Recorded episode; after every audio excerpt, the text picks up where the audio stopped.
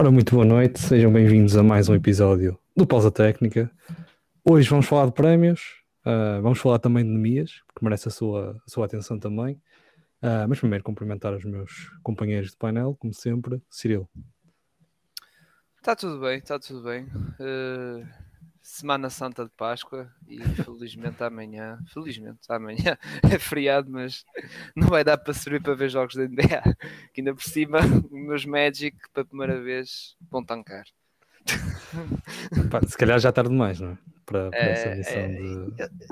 É, é como eu estava a vos dizer em off, eles correu o risco de passar de ter o quinto pior registro há duas semanas, salvo eu, sim, duas semanas, uh, e, e ia passar para nono se continuasse assim, ou seja, do quinto para nono.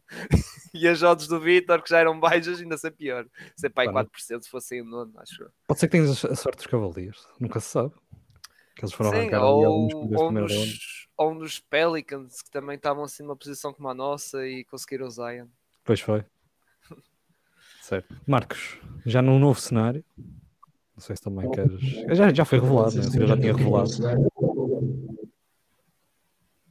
Não sei, não sei, pá, não sei se tinha sido revelado. Estou aqui no cenário, no céu. Parece que estás na igreja. Exatamente. Era para fazer cantan com a nossa música de entrada. Nova. Sim, sim. Faltava o coro só. Exatamente. Epá, é, é, a próxima edição, vou ter sempre agora um coro aqui atrás. Eu não sei já. O coro, o coro aqui do carregado vai estar aqui. Certo. Todos os episódios. Muito bem. E por falar em cor e roubos de igreja, Gonçalo, boa noite. Ei, pai, não, não sei se consigo, tipo, dizer, não, não, não, desculpa, não, não, não, não, porque pausa, calma lá, que, que, peraí, calma. Peraí, antes de mais perguntar ao Marcos, vão ser, vai tipo, é, é ser um cor de, de cinco velhotas aí do carregado, ou é tipo o Weslam uh, a cantar Culture em, com, com voz angelical? Pá, não sei, tu foste associado à igreja, não tem nada a ver com isso. Pá, eu também não tenho nada a ver com isso, estou com o Pedro Nuno, o gajo é que veio com esta, com esta iniciativa, não tem nada a ver com isto. Eu, eu desmarco-me completamente deste tipo de associações, não quero nada, nunca tem nada a ver com esse assunto. É contigo, eu deixo, deixo para ti, é um tópico. Nem eu quero ter nada a ver com o assunto da igreja, não é? Não, não, não, vamos continuar, continua, continua. Ó oh, oh, Marcos, eu, eu, sugeria que cada vez que terminasses as tuas intervenções acabasses com oremos, porque realmente a tua acústica faz-me mesmo lembrar. É uma boa ideia. Ter uma boa ideia. Muito bem. E oremos então pelo Embiid como MVP, não é, Pinto? Opa, eu só estou curioso para o, o, uh, o retratar que se vai ser feito neste podcast mais à frente. Eu, aqui há uma semana e meia atrás estava toda a gente a chamar-me a mim a nossa de malucos, não é por nada. Mas é verdade, é verdade.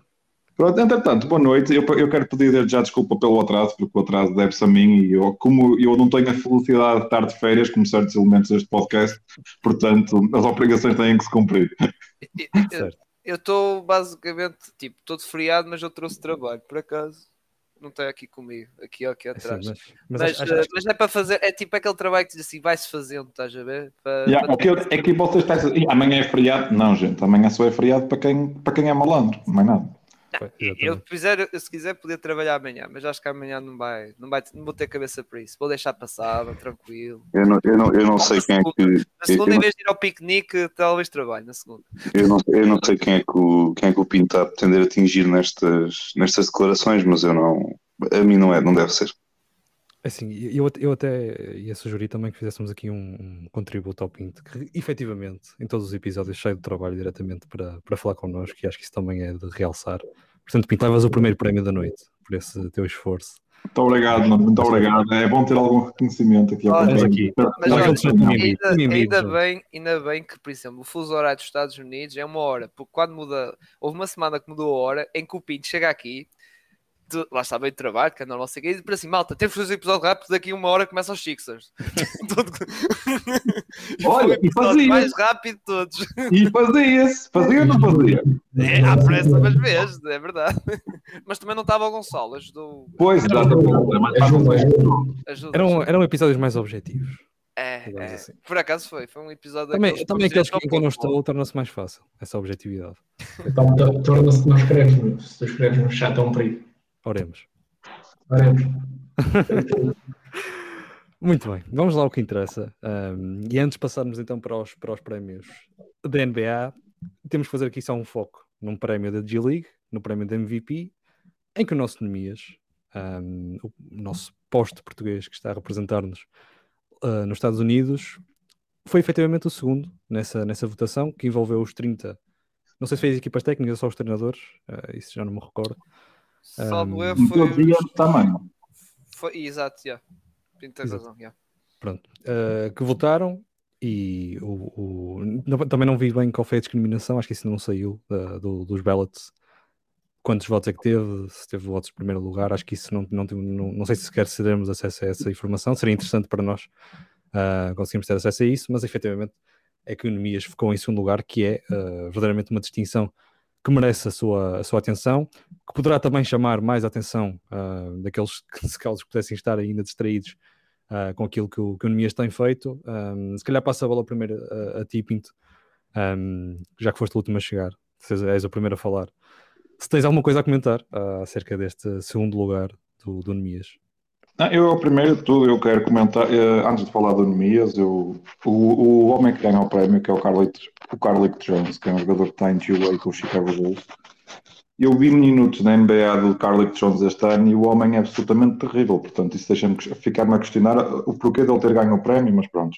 A, a G-League é é acaba por ser muito fácil para estes uh, raw scorers meterem lá empty stats e pronto, deve ter sido por isso que ele acaba ganhar o prémio de MVP. Isto é só mais um passo na afirmação do Nemias na, na, no espaço da NBA. Sei, eu sei perfeitamente que ele ainda está à espera do primeiro contrato standard. Acredito que mais, mais dia menos dia, seja em, seja em julho, seja agora antes dos playoffs, como acredito menos, que o contrato standard vai aparecer, é continuar a, a construir sobre o trabalho que ele tem feito, é perceber aquilo que ele vai querer trabalhar no off-season, ele sabe perfeitamente que na NBA, para, para vingar na NBA vai ter que trabalhar ainda mais o descolocamento lateral, a capacidade de manter-se, não ser uma liability no perímetro, vai ser um, um mais um verão de trabalho para a pandemia, espero que já com um contrato assinado com uma equipa da NBA, e já agora que deu uma mãozinha à nossa seleção nos, nos apuramentos que vão ir neste verão.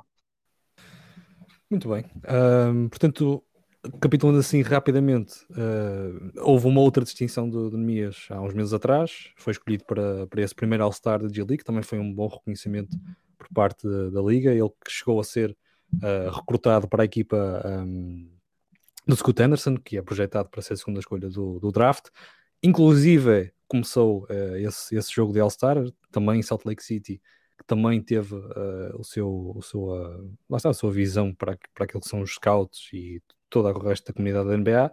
Cirilo, pergunto, é uma época bem conseguida, tendo em conta as circunstâncias também dos Kings, que não uh, faria sentido ter o Nemias como uma peça da rotação para uma equipa que almejava estar nos playoffs, se foi uma, uma época positiva e se fez também como o Pinto uh, essa possibilidade de conseguir o contato standard.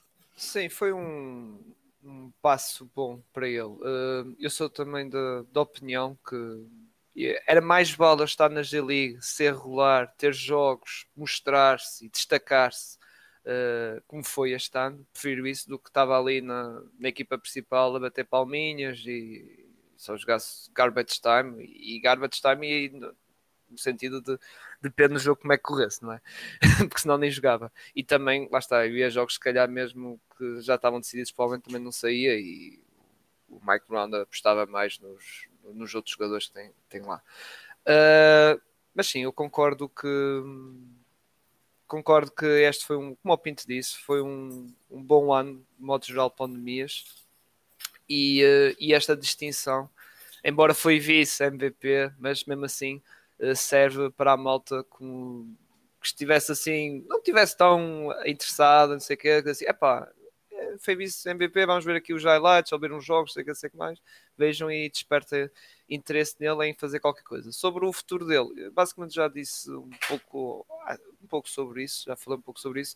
Acho que os Kings têm um bocado a faca e o queijo na mão uh, e qualquer proposta, que acredito que não vai haver assim uma proposta tão exuberante, pelo menos não vai haver, vai ser aqueles contratos standards mínimos.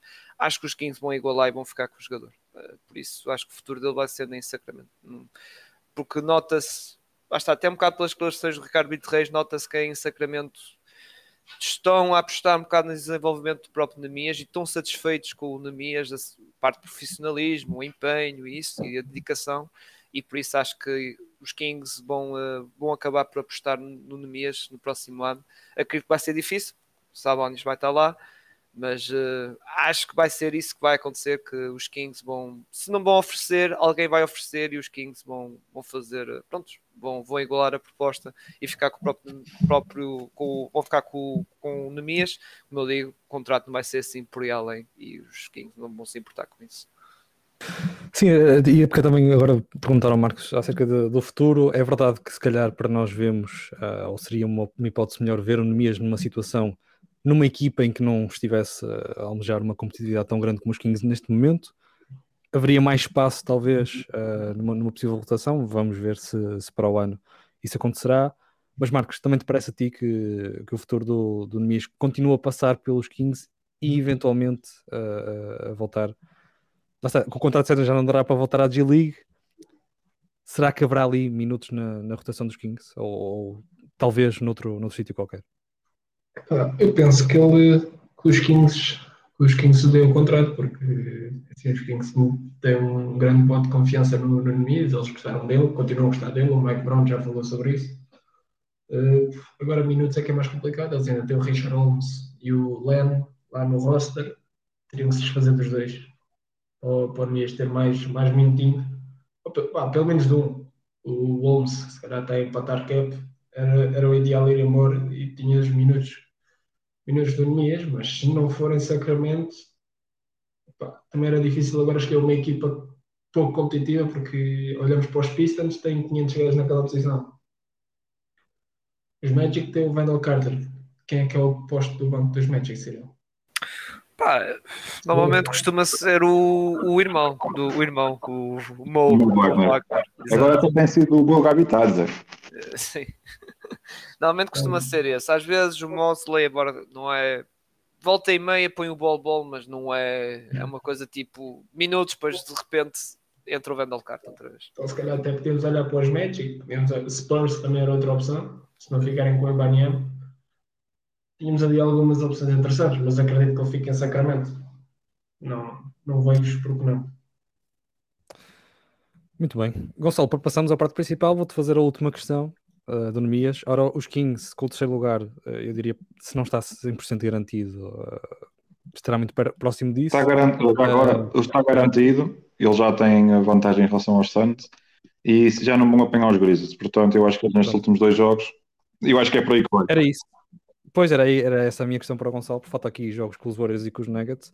Warriors mais aflitos, Nuggets mais descansados, se haverá aqui espaço para Nemias ter alguns minutos neste final de temporada? É assim, contra os Warriors não sei, porque também de novo, vai ser um jogo assim um bocadinho mais renhido. Obviamente eu sei que os, os Kings já garantiram o seu lugar, mas acredito, acredito mesmo assim que queiram ter ali, ter ali pelo menos, dar, pelo menos ali uma statement, seja a ganhar, seja a perder, de que estão ali e são uma equipa para ter em, em consideração. Contra os Nuggets, não sei, de novo, o, tivemos cá o Igor, ele também, o Igor agora na, durante esta semana, uh, tocou-se um bocadinho a questão do Nemise e tudo mais, e depois também uh, naquilo que é também a rotação dos postos do, dos Kings, uh, que eles têm, pronto, para, para, para, obviamente aqui para além do, do Sabonis.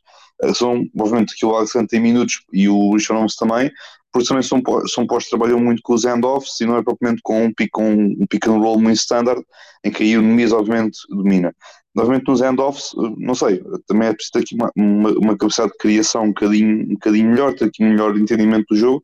Se obviamente o Nemias tem essa, ainda tem essa capacidade mínima para poder fazer isso ao nível de um Alex Len ou de um Richon Holmes. Atenção, não estou a comparar os dois diretamente, só a comparar neste, tipo, neste estilo de jogo, porque é um estilo de jogo muito característico do, do, dos Kings, principalmente aqui com o Sabonis, seja para os handoffs para, para, para, o Fox ou para, para o Werther, seja para quem for eh, não sei, é assim, eu, eu, não me surpreendia se, não, se, víssemos, uh, se víssemos alguns minutos do Nemias, por exemplo, contra os Nuggets. Warriors não sei, sinceramente não, não sei. Uh, não sei se ele também seria, se, se ia aguentar bem com a, a, jogar contra aquele sistema, dentro do sistema dos Warriors talvez, contra o sistema não, não sei. Uh, contra os Nuggets, novo, na rotação não, não vejo porque, porque não, mas não sei, eu acho que, independentemente disso, a época dele foi, foi muito bem conseguida, foi uma época regular, não foi como o ano passado em que ele, pronto, ou estava na NBA, mas estava no fundo do banco, uh, e obviamente o Stanley conseguia dominar, mas não tinhas aquela consciência suficiente aquela regularidade suficiente para, poderes, para eles poderem se levá-lo mais a sério. Um, mas também acredito que tenha sido na altura algo uh, propositado, no bom sentido de palavra, também para o testar, para ver o que é que, o que, é que, o que, é que se podia melhorar e que depois, se calhar, foi, um, foi um bocadinho catalisador para esta temporada uh, ser tão bem conseguido. Ele, neste caso, ser considerado o, vice-MVP, no caso, ficou em segundo lugar na, na votação para, para MVP. Porque ele, no fim de contas, ele foi o melhor jogador na melhor equipa da G-League, a nível temporada regular. Os Stockton Kings acabaram em primeiro lugar na sua, na sua conferência e o Nemias foi, em todos os aspectos, do, neste caso, a nível estatístico individual na equipa dos, dos Stockton Kings, ele foi uh, o melhor em quase, todas, quase todos os parâmetros do, do jogo. A equipa, obviamente, não joga toda para ele, porque está ali muitos, muita malta também a querer, se, querer se mostrar, também tem um contrato para, para também querem trabalhar com um contrato da NBA, tal como o Nemias está, está a fazê-lo, uh, mas assim, não, não me surpreendia se o víssemos, por exemplo, contra uns Nuggets, agora o Warriors, não sei. Acho também, se no caso dos Nuggets já têm o primeiro lugar uh, garantido, acredito que também se calhar vão, vão descansar alguns jogadores, depois podemos ver o matchup do, do Nemias contra o DeAndre Jordan e depois vemos um 30-20 do, do Quitão. É isso mesmo, vamos esperar para esse confronto, esses 30 minutinhos do, do DeAndre Jordan contra o Nemias. É, é, que, é que o DeAndre Jordan, se apanhasse pelo menos 5 minutos contra o Nemias, o Nemias mexe-se muito. O DeAndre Jordan já não se mexe muito. Bem, não sei se o gajo não deslocava ali um bocadinho o cóccix ou alguma coisa do género à conta de, dos movimentos da anemia, não sei, não sei. Nem é preciso muito, uh, bastavas até tu a fazer a transição, o André Jorge não te, não te apanhava. É, pá, eu, eu, eu, fisicamente já fui melhor, pá, não, não sei, não sei. claro, estou aqui a brincar, claro, obviamente. Sim, sim. O André Jordan, nós já sabíamos que coisa, mas pronto, é, já está com aquela idadezinha. Sim, vamos exato, falar de jogador competentes. Em 2023, não é? O Leandro Jordan também já foi competente no, no seu tempo. Mas já lá vão alguns aninhos, alguns largos aninhos. Uh, muito bem, nem, nem propósito, por falar em DeAndre Jordan, o primeiro prémio que vamos abordar hoje é o Defensive Player of the Year. Eu estava-me a assustar, pensei, que eu pensei que ias dizer que era o Jordan no defesa do ano, já me ia, espera lá, não, calma. Não, o Jordan já foi defesa do ano, mas foi nos anos 90. já, também já foi há uns bons aninhos. Um, acabamos por, por fazer aqui numa ordem uh, de prémio, ainda que há discussão para um que está decidido, para um que há discussão para um que está decidido, para tentar manter a coisa minimamente interessante e não, não dar logo tudo aquilo que é bom. Uh, e vamos começar pelo Defensive Player of the Year. Um, eu acho que a dada altura este prémio estava praticamente entregue, se bem que tem havido algumas, alguma, ainda alguma discórdia. Um, e vou passar a primeira palavra para ti, Cyril. Uh, há vários nomes que têm sido associados durante a temporada: Jaron Jackson Jr., Brook Lopez, um, o próprio Yannis, o companheiro de equipa, uh, os defesas também do, do, dos Cavs, do, do Evan Mobley. Uh, não sei que nome é que traz, traz aqui como o teu favorito para, para vencer este Eu já, pronto, já falei um bocado nisso no episódio que fiz uh, a terça tarde com o Martim. Uh, que até fizemos as All Defense Teams, uh, para mim, uh, defesa do ano, para mim, o Jerry Jackson. Claro que, como eu disse no episódio, se for o Brook Lopes, também é aceitável, sinceramente, porque até na questão das das estatísticas métricas avançadas, essas coisas todas, até o Brook Lopes, de certa forma, está a nível uh, superior com o Jerry Jackson Jr. Isso, lá está, foi dito pelo Excel do, do Martin, que até pensava contrário por causa do nível de impacto, que acho que o Jerry Jackson Jr. tinha maior impacto com o Brook Lopes, mas afinal não. Uh, mas uh, lá está, como eu digo, eu pelo que eu vejo, e um bocado usando o argumento que eu disse na terça, Uh, eu acho que o, o, o Jerry Jackson, a nível de lá está a questão do impacto e do valor que ele traz à equipa, é no capítulo defensivo, obviamente, é mais superior que o Brook Lopes. O Brook Lopes, uh, tudo bem, que está espetáculo defensor, mas tem uma equipa que lhe ajuda ou facilita, digamos assim, o trabalho. Quando do outro lado, a equipa dos Bucks tens um Holiday, nós já, não é? Nós já falamos aqui várias vezes dele isso, e teve outra época muito interessante, esta época, e também não foi só no capítulo ofensivo, também no ofensivo. O próprio Giannis, que é uma besta, e para mim eh, pá, só não é melhor defensor do, do ano, por pronto, questão dos jogos e isso, e porque o Brook Lopes de certo modo foi mais surpresa. E é por causa disso também, se calhar, o Brook Lopes aparece na, na, um bocado na conversa por ser surpresa. Mas como estava a dizer, os próprios Bucks têm um contexto um bocado de equipa que favorece o Brook Lopes, porque no sentido de se tirares o Brook Lopes na equipa e metes, por exemplo, Bobby Portis, vamos imaginar isso, a equipa não irá sofrer tanto do que os Memphis se tiver o Jaron Jackson Jr. Uh, acho que é um bocado, foi, não é um bocado não, foi por aí que eu pus uh, o, o meu voto de defesa do ano para o Jerry Jackson Jr., que também, salvo erro, continua a ser líder de média de, de blocos uh, também. Há aquela questão das faltas, que é verdade, mas já não é tão grave como é no ano passado. Agora vamos ver como é que vai ser nos playoffs. Mas uh, pronto, o meu voto está para o Jerry Jackson Jr. Também destacar, já tocaste Evan Mobley, que é para mim a referência defensiva dos Cavs, que é a melhor defesa do. Ainda é, salvo erro, a melhor defesa do, do, do, da liga. E eh, pronto, também tem que estar aqui na, nas menções honrosas, tal como o Giannis eh, e outros jogadores que pá, eu e o Martim também falamos das Alt Defense Teams, por isso se vocês quiserem vejam esse episódio, claro que é a partir do minuto 20 e tal, só erro ou 30 começamos a falar disso, que lá está, nós fizemos as equipas e com vários nomes engraçados, eu não vou estar aqui a falar porque senão irei alongar demasiado. Muito bem. Uh aqui nesta, nesta lista que temos, sigo, sigo eu, e eu tenho como, como defesa do ano o terceiro prémio para, para o Yannis Antetokounmpo. Pode, se calhar, ir um bocadinho uh, fora daquilo que vocês estavam à espera. Primeiro, no, naquilo que toca a métricas, uh, epá, é assim, o, o basquetebol pode ser muito analítico, pode ser analisado da forma como quisermos, mas acima de tudo é através do olho que lá chegamos àquilo que, que se passa dentro do campo, não através de, de cálculos. Portanto, um, embora o Yanis não esteja a liderar qualquer uma dessas categorias, um, basta ver um jogo dos Bucks para perceber que se calhar, não diria se calhar, quase certeza, o Brook Lopes está tão em cima naquilo que é essa candidatura a Prémio de Defesa do Ano, porque tem ao seu lado o Yannis Antetokounmpo.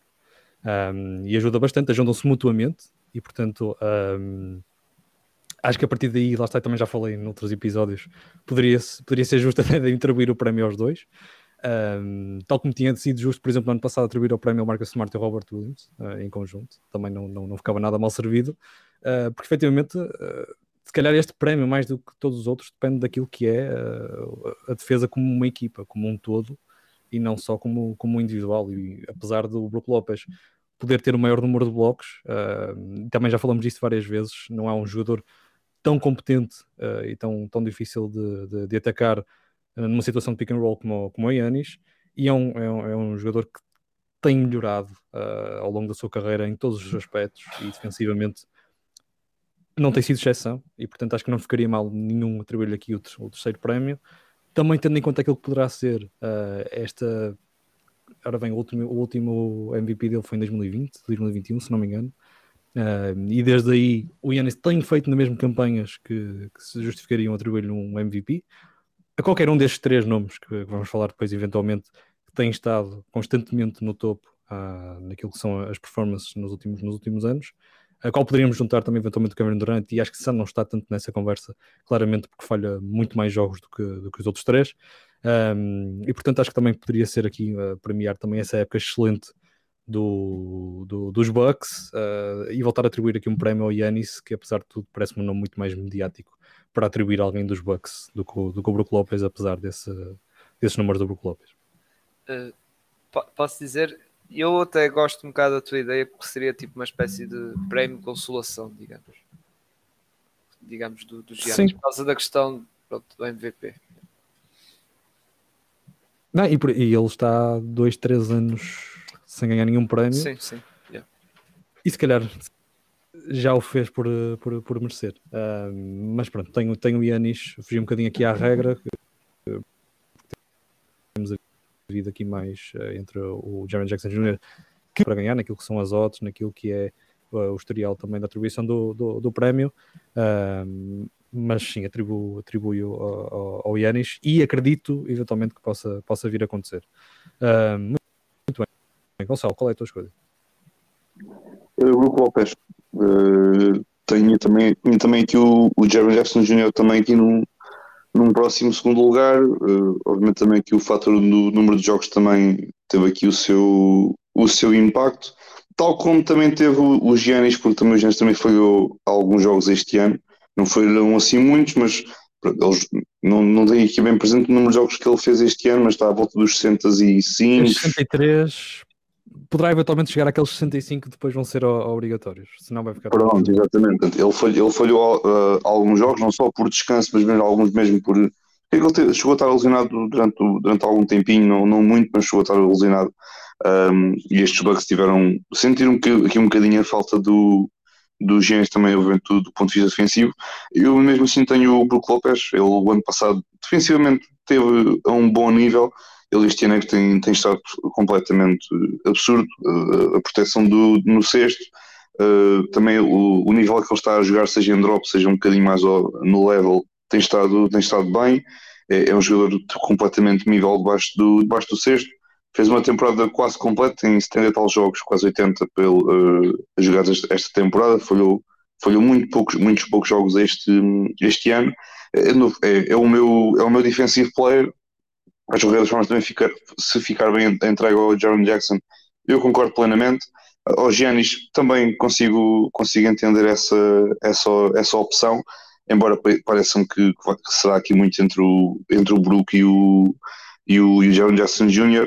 Eh, porque o Jaron Jackson dele teve lesionado, falhou o início de temporada, mas também quando regressou teve um, um início de temporada para ele que aquilo era pronto, 75 abafos por jogo e depois os, os Grizzlies diziam que eram, não eram 75, eram 150, mas isso era aquelas conversas só para, para encher chouriços na, na NBA. Uh, eh, mas tenho gostado muito de ver o, o Brook Lopez neste, esta temporada.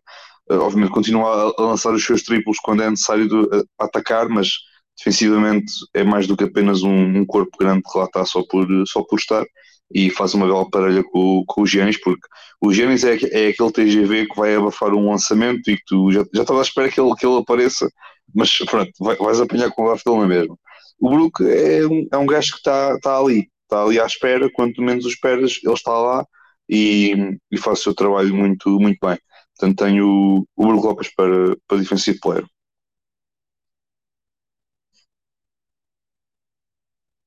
Eu estava em mute, peço desculpa. Isto é o problema de colocar o microfone em, em, em mute. Muito bem, Marcos, defesa do ano. A defesa do ano é igual do Gonçalo, Gonçalo Copião, digo já aqui, Bruno Lopes. Bruno Lopes com 78 jogos, a 78 jogos esta época, fazendo os dois que faltam aos Bucks 80, faz quase o pleno. Já Jackson falhou alguns guinhos, 62, não é? Foi isso que disseram. E, epá, e o Bruno Lopes teve ainda jogos consideráveis sem o Drew Holiday e o Giannis, são os outros os outros dois grandes, grandes defesas do Milwaukee Bucks, mas o Brook Lopez manteve sempre o barco no lado defensivo eh, em cima, não estando nem o Drew nem o, nem o Giannis. Eu acho que é merecido o homem aos 30 e muitos estar a ter este nível defensivo acho, acho incrível e acho um prémio merecido para ele, não desmerecendo o esforço do Jared Jackson, uh, do Jackson Jr. este ano, nem de outros candidatos, mas acho que o Brook Lopes para mim foi o melhor defesa desta época e, e ainda mete os triplos para ajudar a festa, por isso tenho o Brook Lopes lá em cima. Muito bem, sem surpresas, Jared Jackson Jr., Brook Lopes, os vossos eleitos. Pinto, acho que também não vais lançar nenhuma surpresa, acho que foi mesmo o único que, que fechia a regra. Não, eu não vou lançar, lançar surpresa nenhuma. O meu prémio defesa do ano é para o Triple J e a minha, a minha, a minha analítico, a minha estatística, o whatever, é muito simples. É ver os Grizzlies com o Jaron Jackson e sem o Jaron Jackson. Depois um gajo já pode dar para concluir quem é a defesa do ano, é só isto que eu tenho a dizer. Opa, o, o, o, Triple J entrou na época passados 15 ou 16 jogos e os Grizzlies andavam lá em baixo na defesa. A partir do momento que ele entrou, os, os Grizzlies eram tipo com quatro com, tinham menos 4 pontos por posse bola sofridos que a segunda melhor defesa da NBA. Esqueçam, é. É Olha, está bem, mas e inflação dos tetos em casa? Isso é que é. É, isso, é isso tudo. É o, é o, o Jaron Jackson é extraordinário. O, um, a capacidade que ele tem para, para, para, para desarmar lançamentos vindo do, vindo do é absolutamente, é absolutamente estúpida, nunca vi nada igual. Pronto, é, para mim é uma cidade do ano e, é e com todo o respeito para o Brook Lopes e para o Yannis, para mim é de caras. Muito bem, acho que fica bem servido de qualquer forma. Uh, são, são nomes que, merecedores desse, desse prémio. Avançando para o próximo, acho que não há grande discussão. Há aqui alguém que pense que De'Aaron Fox não vai vencer o novo prémio Clutch Player of the Year? Eu acho que não. Acho que já está entregue desde janeiro para aí. Ou, ou Opa, eu acho que este, que este prémio chama-se Jerry West. Eu acho que, que o Gonçalo sabe a quem acabei de ser entregue. É isso mesmo, é isso que eu ia dizer. Eu, eu ia puxar pelo gajo, mas agora já não vou dizer o nome dele. Esse, esse gajo já estou a ver que vai ser para Most Improve, Six Man, Clutch, que mais? Finals MVP também, não? Não, é vai- Final MVP, Final MVP é o, é o Vanderbilt. E o AD em segundo e o LeBron em terceiro. Olha que tu tiveste nos Lakers um certo jogador que não era o Curry nem o Magic, ganhou o Finals MVP. O Reeves também pode, pode, pode fazer igual, não te lembro. Olha que ele não quem vai ser, ele não vai ser chanceler alemão também. Ele vai, vai Yeah, arrumar, tudo. Ele vai, não, ele vai para os Magic, eh, como o Marcos disse muito bem, ele vai para os Magic, ter ali com os alemães, o Schroeder também vem, ali a armada. E o Armada alemã dos Magic. Vai ser Bonga, Austin Reeves. E- e- Esse gajo, esse gajo vai ganhar um, vai ganhar um belo, um, um belo contrato. E, e nós vamos buscar o Dirk, nem que seja para assistant coach, ou para consultor de staff, ou para qualquer Ainda coisa. dava uma Pronto. perninha, ainda dava uma O perninha. Schroeder. Schroeder, vai ser o Schroeder, Schroeder pá, também. su- suplente aí do. do. Não, não. do contra três bancos, três formas. Ah, Metes o Austin Reeves a três. já, Boston Reeves a três. Eu Mas pronto, ó, Nuno, ó, Nuno, para, para- para esta malta não começar a divagar, eh, sim, a resposta é de Aaron Fox para Clutch. Pronto, porque, porque Pronto, não há outra hipótese. Yeah, yeah. É, Eu sim, sim, também. se- Bem, Se A minha algum de vocês também- quiser fazer uh, uh, o case para ele, embora já esteja entregue, estejam lá. Opa, é muito, Sim, sim, fácil. sim, acho É que- porque o, o Salboni joga durante três períodos e manda naquela merda toda, depois chega aos últimos seis minutos, o Fox eh, toma conta de lançamentos todos e está a, a lançar uma eficácia quase 65%, de 65% de true shooting no clutch, se, não, se isto não é um clutch player of the year, não sei o que é que há de ser, O- é lembrar que o De'Aaron Fox este ano até tem um buzzer beater do meio campo, eu sei, contra- sabes contra quem, Cirilo? Eu sei, eu sei. De recordar. Foi, um- olha, foi um dos primeiros grandes buzzer beaters da época, por acaso. Eu até acho este para mim injusto, se ter sido criado agora. O Dillard já merece para aí sete destes, né? Um, um exercício engraçado para se fazer eh, quando quando tem este prémio é olhar para trás. Quer dizer, no ano passado atribuímos, se calhar, de caras ao DeMar DeRozan. Ah, Rosen, cara. este ano, ele este ano até teve, de certo modo, bem. Pode ser estar no top Sim, 3 no ano passado, oh, malta, no ano passado o DeRozan marcou um buzzer beater na passagem de ano e outro no, no dia a seguir. Foi aquilo.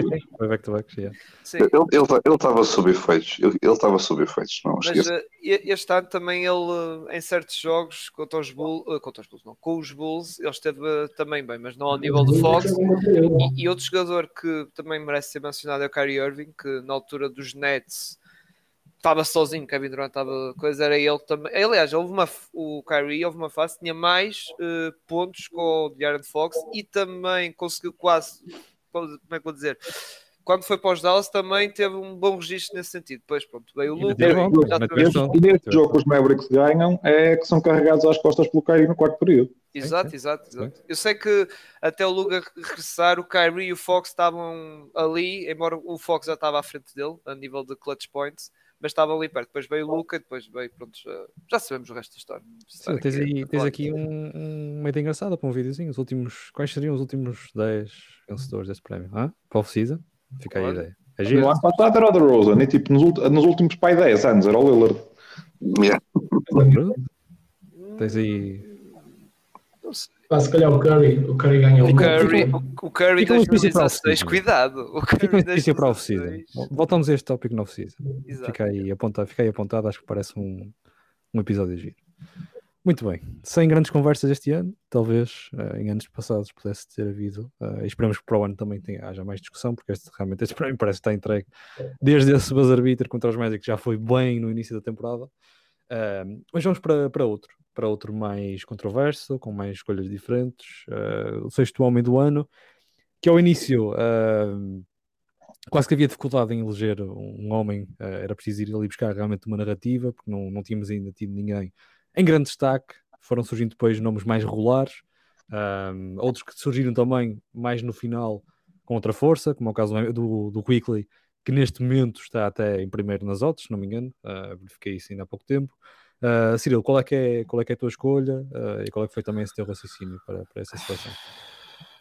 Esta aqui, um, um bocado pegando nas palavras do Gonçalo, antes de entrar aqui no estúdio, uh, e não tem nada a ver com, com Austin Reeves, mas uh, até aqui eu estava inclinado muito, mas deixou muito a pensar. Uh, embora o meu voto continue a ser no, no Brogdon. Uh, porquê? Porque o Brogdon não podemos esquecer que ele. Lá está. Nós ficamos. Isto é um bocado. Não é uma crítica, estou a dar a minha opinião. De modo geral, e até posso dar a ser injusto para muitas pessoas. Acho que as pessoas se apegam muito no final da época e fica com essa memória final da época e esquecem um bocado o resto ou o que aconteceu no início, lá está, como eu digo, 18 de dezembro, 18, 18 de outubro até 31 de dezembro. Muita, muita malta esquece isso. Não te quer dizer nada com o Quickly, o Quickly, Quickly nessa altura, início de 2022, não era falado, mas depois começou a, a subir qualidade e agora está on fire, sinceramente. Porque se dissesses agora quem é para ti neste momento, ou quem foi para ti neste mês de março e abril o melhor Six Man, ou seja, atualmente, eu diria que era o Quickly, mas como volto a repetir, eu, eu faço pelo menos a avaliação a época toda, digamos assim. Eu dou o prémio ao, ao Michael Brogdon porque, de certo modo, teve sempre ali na consistência e teve, e teve sempre, ou seja, teve sempre só, lá está, o Brogdon sólido, um base que aceitou este papel, digamos assim, de, de base suplente, que não é fácil, não é fácil, não é? Porque o Brogdon era o base principal de uma equipa que andava nos playoffs, que eram os Pacers, e ele agora veio para, para os Celtics e aceitou o papel e, e, fez, claro, houve jogos mal ou semanas mal e isso, mas isso qualquer jogador também teve semanas mal. Até estrelas da NBA também tem semanas eh, um bocado, um bocado maus. Mas o Brogdon, de certo sentido, pelo, lá está, a época toda, eu acabo por uh, dar esse dar esse pequeno, prontos, essa pequena vantagem a ele e meto à frente do Quickly, mas é muito, muito pequena, porque o Quickly, lá está, tem este final muito, muito, muito bom Uh, e pronto, uh, lá está. É Brogdon coisa e já agora menções, pá, temos aí o pessoal já andou a partilhar no coisa, Larry Nance, que também gosto muito, o Bobby Porto, mas isso é mais ao Pinto depois fala, que já sei que é o dele. e depois há, ah, há um jogador que já me esqueci dele, que acho que vocês não vão falar dele, e acho que merecia mencionado que era o Malik Monk, porque acho que merece uma menção honrosa nesse sentido, porque foi um jogador que lá está, tal como o Brogdon, teve sempre ali na linha dos Kings e foi sempre um grande jogador a vir do banco e ajudar, claro, no aspecto ofensivo da equipa. E realmente acho, ah, tenho um bocado de pena do homem porque ele bastou sair dos Lakers para ir para Sacramento para a malta esquecer um bocado dele, porque ele nos Lakers o pessoal reconheceu que foi verdade, atenção, nada Mas olha que isso faz-lhe bem, isso faz-lhe bem. Mas a cena é que nos Lakers foi reconhecido valor isso. Ele depois foi para os Kings, o pessoal já, já esqueceu um bocado disso. Pessoal, atenção, não estou a falar da Laker Nation, estou a falar de modo geral a liga em si. Já sabemos que os Lakers têm os holofotes, a maior parte dos holofotes estão em cima dele e os jogadores que jogam nele têm destaque. E por isso fica aqui a minha menção aqui ao, ao Malik Monk, que acho que merece. Porque ele passa hum. um bocado debaixo do radar, sinceramente. Sim. sim. Pá, eu tenho o Malcolm Brogdon também. Homer, chamem-me Homer, sejam à vontade. Uh, pá, não, não, há muito mais a dizer. O homem está a jogar quase menos 10 minutos, está a lançar 44% da linha 3, está a concretizar mais e a lançar menos. Pá, e, e ele teres aqueles três bases. Uh, o Smart tem estado, não tem estado muito bem esta temporada, mas tens, tens essa possibilidade de ter o Smart, White ou Brogdon, dois deles dentro do campo. É um luxo autêntico dos Celtics e espero que eles não, não desperdicem nesta, nesta post-season. E ainda ontem o, o Brogdon foi, foi importantíssimo para, para, para a vitória dos Celtics, uh, que já não dá grande coisa. Acho que foi só confirmar mesmo que, o, que os Sixers não iam buscar aquele segundo lugar. Um, e vamos, vamos ver se isso se, se os Sixers continuam, o Embiid continua a jogar ou não. Eu cheiro-me que o Embiid vai jogar até ao fim. Não sei se eles vão descansar, mas vamos ver. Não, o Embiid vai, joga hoje contra Miami, que é para para, para arrumar Miami do playoff e confirmar o adversário contra o Brooklyn e acho que depois ele e o Arden não jogam mais. E confirma-se o MVP também, não é? É um bocado por aí. Vamos já, já, vamos já, já, já lá. Mas é só para dar aquela, mesmo, aquela machadada final mesmo. Já está morto, o homem já está morto, mas ele ainda vai lá e dá-lhe mais um, um tiro. Acho que vai ser um bocado por aí. Muito bem, Gonçalo. Qual é que é o teu sexto homem? Espero que não seja um futuro alemão. Espero que. tenha... Olha, eu, eu, eu, tinha partilhado convosco da, da parte da tarde que não preciso de olhar para estatísticas, porque eu de facto gostei muito da, da, da temporada dele como, como Sixth Man. Uh, no entanto, tenho de dar aqui uh, uma ligeira vantagem aqui ao.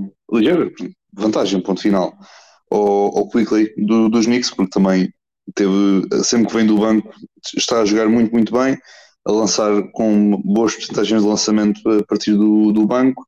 É um jogador que também é certo que e o Lucas por acaso teve, uma, teve uma, um, um bom tweet acerca disso, a indicar que o Six Man não é só um gajo que venha do banco uh, eh, 100% das vezes, mas também é um jogador que quando tu colocas no 5 inicial, não sentes muita diferença do que é que estás a ver do, daquele que joga de início e daquele gajo que vem do, do banco. Acho que isso também é muito importante. Um, eu tenho o clique por esse, por esse motivo, é um jogador que tem, tem estado muito bem neste sistema aqui, obviamente, do, do Tibbs. Tem, tem jogado aqui muito bem, obviamente, a partir mais da rotação, porque eles também, obviamente, têm aqui, jogam mais aqui com, com o Brunson e com o Quentin Grimes. Tens, obviamente, depois também aqui o Josh Hart, tem sido aqui um jogador também de rotação, também sido um jogador muito importante nesta, nesta equipa dos Knicks e acredito que vai ser um jogador muito importante no, nos playoffs, pelo menos para, para tentar explorar ali uma, um small ball com esta equipa, do, com esta equipa dos Knicks. Eh, eu tinha o Austin Reeves também, e também faço só aqui a menção a, a ele, Epá, porque o, o, o, rapaz não tem medo, ele parte, vai, vai com tudo para cima de cada, de cada adversário, Uh, lance está também com boas porcentagens de lançamento, agora, obviamente, desde o, mais desde o All-Star, não, não propriamente antes, mas desde o, o desde o All-Star, está com boas porcentagens de lançamento de campo, lançamento de 3 pontos. A nível de, de estatísticas de, de, médias de pontos por jogo, ou o que seja, isso para mim pouco ou nada importa, porque basta-me ver às vezes o, fazer o, o chamado eye test, fazer o teste do, de ver com, com os olhos e, e entender bem aquilo, o impacto que ele, que ele tem nesta equipa, quer a partir da rotação, quer mesmo a jogar de, de início. Uh, e acho que ele pronto, também tem sido aqui uma, uma de ar fresco nesta equipa dos Lakers que pronto, às vezes desilude um bocadinho, mas eles continuam aqui a ele continua a mostrar, a mostrar serviço e acho que, que irá continuar até ao final. Não me surpreendi se ele, tivesse, se ele acabasse num, num top 5 a nível de, de votações para, para Sixth Man, não me surpreendia nada. Uh, mas aqui, neste caso o meu, o meu voto vai acabar por aqui para, para o por esses, pelos motivos que eu já tinha mencionado. Muito bem. Uh, Marcos, quem é que vai roubar o prémio ao teu Tyler Hero? Ou ele vai repetir? Vai, vai ser uma douradinha? Uh, não. não, não, não, eu é titular este ano. Vai para o Asa. Vai para o Asa. Vai para o Asa. Não, pá, dou ao Quickly. O Gonçalo conseguiu roubar o Quickly também. Isto é incrível. Eu já nem sei o que é que posso, o que é que posso ter mais para a próxima. Opa, realmente aí o teu quarto está muito vazio, lá anda-te a roubar, se calhar não é está, está, está, tem, tem que encher aqui a cena, está, está provisório ainda. Uh, onde é que eu ia? Ah, o Gonçalo rouba, roubar nos prémios. O Gonçalo rouba nos prémios, Opa, mas o Quickly, o Quickly são 60 jogos a vida do banco, 25 minutos por jogo, a lançar 43%, uh, 35% de 3, 12 pontos aqui do banco, três ressaltos, duas assistências, mas é pá, muita energia naqueles Knicks. Dá muito boa bola à segunda unidade dos Knicks. Pá, acho, que é, acho que é merecido. Não comparar como não merece. É um jogador estupendo, especialmente no contexto em que está, não é? Na, numa das minhas equipas do Oeste. Mas o Quickly deu outra vida a estes Knicks, que se calhar era uma equipa que estava bem determinada no início da época. E tem sido uma aposta do Tom Thibodeau, tendo em conta a idade dele, o que não é normal. Sim, dá, dá, dá mais uma vantagemzinha. Muito bem, falta aqui a escolha do Pinto, que já sabemos qual é. Pinto, a verdadeira pergunta que se, que se coloca aqui é: qualquer dia salta aos homens aquele rapaz, meu. Oh, mano, não, eu ando a dizer que o Bobby Portes é o, o sexto homem desde que há alguns, desde que há alguns tempos. Eu, é, ah, quando eu vi que ele estava perto de ter média de duplo duplo vindo do banco, eu andei a procurar no StatMuse e se alguma vez já tinha sido feito e deparei-me que o homem com mais triplo, duplos duplos vindos do banco de carreira é o Detlef, Detlef, Strength, mais um alemão já agora, que tinha, tem 90 e tal triplo, duplos duplos vindos do banco e tem alguns prémios de sexto homem, este tem pelo menos dois, mas nunca teve, uma média de média triplo duplo. O Deportes vai acabar, não vai acabar a época com média duplo duplo, ele dá com 12,9 quando vem do banco. 15, 15 9, 14 pontos tal, 9.7, conjuntando os jogos todos Mas o homem é uma autêntica besta. É, ele é uma, boa, é uma das boas histórias de retenção da NBA. Toda a gente se lembra de quando o Porto escutou um murro do Caraças ao Mirotic e aí ele era o maior. Pronto, já aconteceu o que aconteceu. É, e ali no último jogo, opa, ok, foi contra os Wizards, meteu 19-20 vindo do banco. E meter 19-20 vindo do banco não é para toda a gente. Portanto, é, eu sei que ele não vai ganhar, mas é a minha honorable mention e por toda a história e por toda, e por toda, a, e por toda a história que se foi criando muitas vezes à volta do Porto na NBA, acho que, acho que é merecido, era merecido ele ganhar este, este prémio. Bem, uh, por falar tanto em Alemanha, faça-se passar também o um novo patrocínio do Deutsche Bank. Não sei se já está oficializado, se ele depois dá aí, dá aí o ok. Vamos ao Coach of the Year. Treinador do ano. Um, é tão bonito desde. Não, quando é que foi esse episódio? Dezembro, janeiro? Ah, foi em janeiro. E eu, eu, eu, eu, eu, eu, eu, eu suportei-te. Oh, oh, não, não te esqueças. Pois sei, foste o único. Foi, nós, nós, temos essa, essa química, não é? Nós vamos dando sempre o suporte um ao outro. Foi nos prémios mid-season. Acho que foi. Não, eu acho que ainda foi antes disso. Foi antes? Eu, também, eu acho que começou. Acho, acho que a minha campanha foi em janeiro. Foi mid-season awards. Foi em janeiro, foi. Pronto. Cuidado eu dou, Siri, eu dou valor, eu dou valor aos primeiros meses do ano. Só uma coisinha, cuidado com a química, está bem? Que isso às vezes pode, pronto, matar um bocadinho de calma. Filmes, está bem? Também não é preciso. Não, não, não, estou só, só a dizer, só a dizer, pá, pois, eu não, eu não quero meter bolinha vermelha nisto, só, não, só mas isto, não, mas isto é só para comprovar, Cirilo, que eu dou valor ao mês de outubro, novembro e dezembro. Portanto, eu em janeiro disse aqui, comecei a campanha, Mike Brown, Coach of the Year, possivelmente melhor treinador, melhor treinador toda, toda a liga. Pronto, isso já são outras tantas. E completamente descabido, ainda assim, mas treinador do ano, disse eu bem cedo. Fui uh, enxovalhado, fui enxovalhado, sim senhora. Só o Pinto é que aqui realmente deu-me deu uma mão. Faça-se também a passar oh, então figurativamente. figurativamente oh, ah, ok, ok. Estamos separados por uma longa distância. Ainda assim, uh, Mike Brown agora está nessas bocas todas, como treinador unânime. Mike Brown que foi completamente ostracizado durante uh, larga desses, esses primeiros meses da, da temporada. Durante eu, bastante, e por bastante comunicação social portuguesa. Exatamente. Uh, isto pronto, isto já não precisavas dizer, Pinto. Acho que já estava já estava, já estava... E nas redes sociais, já agora. Sim. Sim, porque lá fora, lá fora já havia esse, esse, algum reconhecimentozinho daquilo que poderia ser uh, o, o, Mike Brown como, como um candidato, mas em Portugal, pioneiro, foi eu, sim senhora. Uh, se quiserem ir procurar outros podcasters, outros uh, que estejam nas redes sociais portuguesas que tenham dito que o McRown era merecidamente o Coach of the Year em janeiro, fica à espera de provas. Fica à espera de provas, meus senhores. Exato. Portanto, posto isto, alguém, alguém daqui discorda que o McRown vai ser o Coach of the Year? Opa, eu fui no Doc Rivers. ainda, bem que não há prémios Olha, ainda bem que não há prémios depois nos playoffs. É verdade. Opa, não. É, é, é o Mike, é o, Mike, o treinador, e, e, e era entre ele e o Mark Decknold, mas o Decknold não conseguiu. Epá, nós temos um, nome, temos um nome português para ele, podes utilizá-lo, por favor. não, vamos, vamos, vamos evitar que este episódio se cambe ainda mais para costumar os comebacks. Não, mas opa, eu acho que o mérito, uh, as melhores épocas deste, deste ano, tipo, as mais surpreendentes e os melhores trabalhos acabam por ser do, do Mark Decknold, do do Tom Thibodeau e do Mike Brown. E o Mike Brown claramente levou uma equipa que muitos de nós tínhamos fora do play-in a ter a vantagem em casa no play-off, portanto. Sim, dar também, dar também Mike Brown. Ao, ao Gonçalo, que disse que os Kings iam estar pelo menos no play-in. Ainda assim longe, sete posições atrás daquilo que eles ficaram realmente. Mas também um shoutoutinho aqui ao Gonçalo, que teve um bocadinho de fã nos Kings, não tanto como, como, como aos Spears, lá no, no, nos States, que disse que eles iam aos playoffs mesmo. É assim, eu não tenho, eu, eu, não, eu não tenho um Excel tipo Martim, mas tenho um Excel, tenho aqui este, a, a, a nível de aquilo que é as minhas previsões no início de temporada. Depois eu, eu, quando a temporada acabar, eu volto a dar um saltinho lá para, para depois marcar lá no verdinho, pelo menos, olha, chegaste ao pelinho, pronto. É, eu, eu pronto, eu lembro nesse, no episódio mid-season tinha dito o, o, treinador dos Nets e o teu treinador João Mazula, não é? Que, Sim mas lá está, foi no início, naquele início, no início não, no, não sim, nessa altura, época nessa altura, que foi nessa altura com, com, um ataque absurdo mesmo. Exato, estava um ataque absurdo e os próprios Brooklyn Nets que estavam ali um bocado de coisa, mas estavam lá, lá em cima. Foi aquela altura que eles fizeram 18-2 os Nets. Foi, foi. Sim. E, e, e, às vezes a jogar sem Kyrie, sem Kevin Durant e, e, com reservas a ganhar jogos contra os Pacers com Oli Burton e Miles Turner e essas coisas todas. Uh, sim, é, é, indiscutível que é o, o treinador do, do Sacramento Kings. Não, não há assim é, mais nada. Eu avisei, eu avisei. Exato, exato.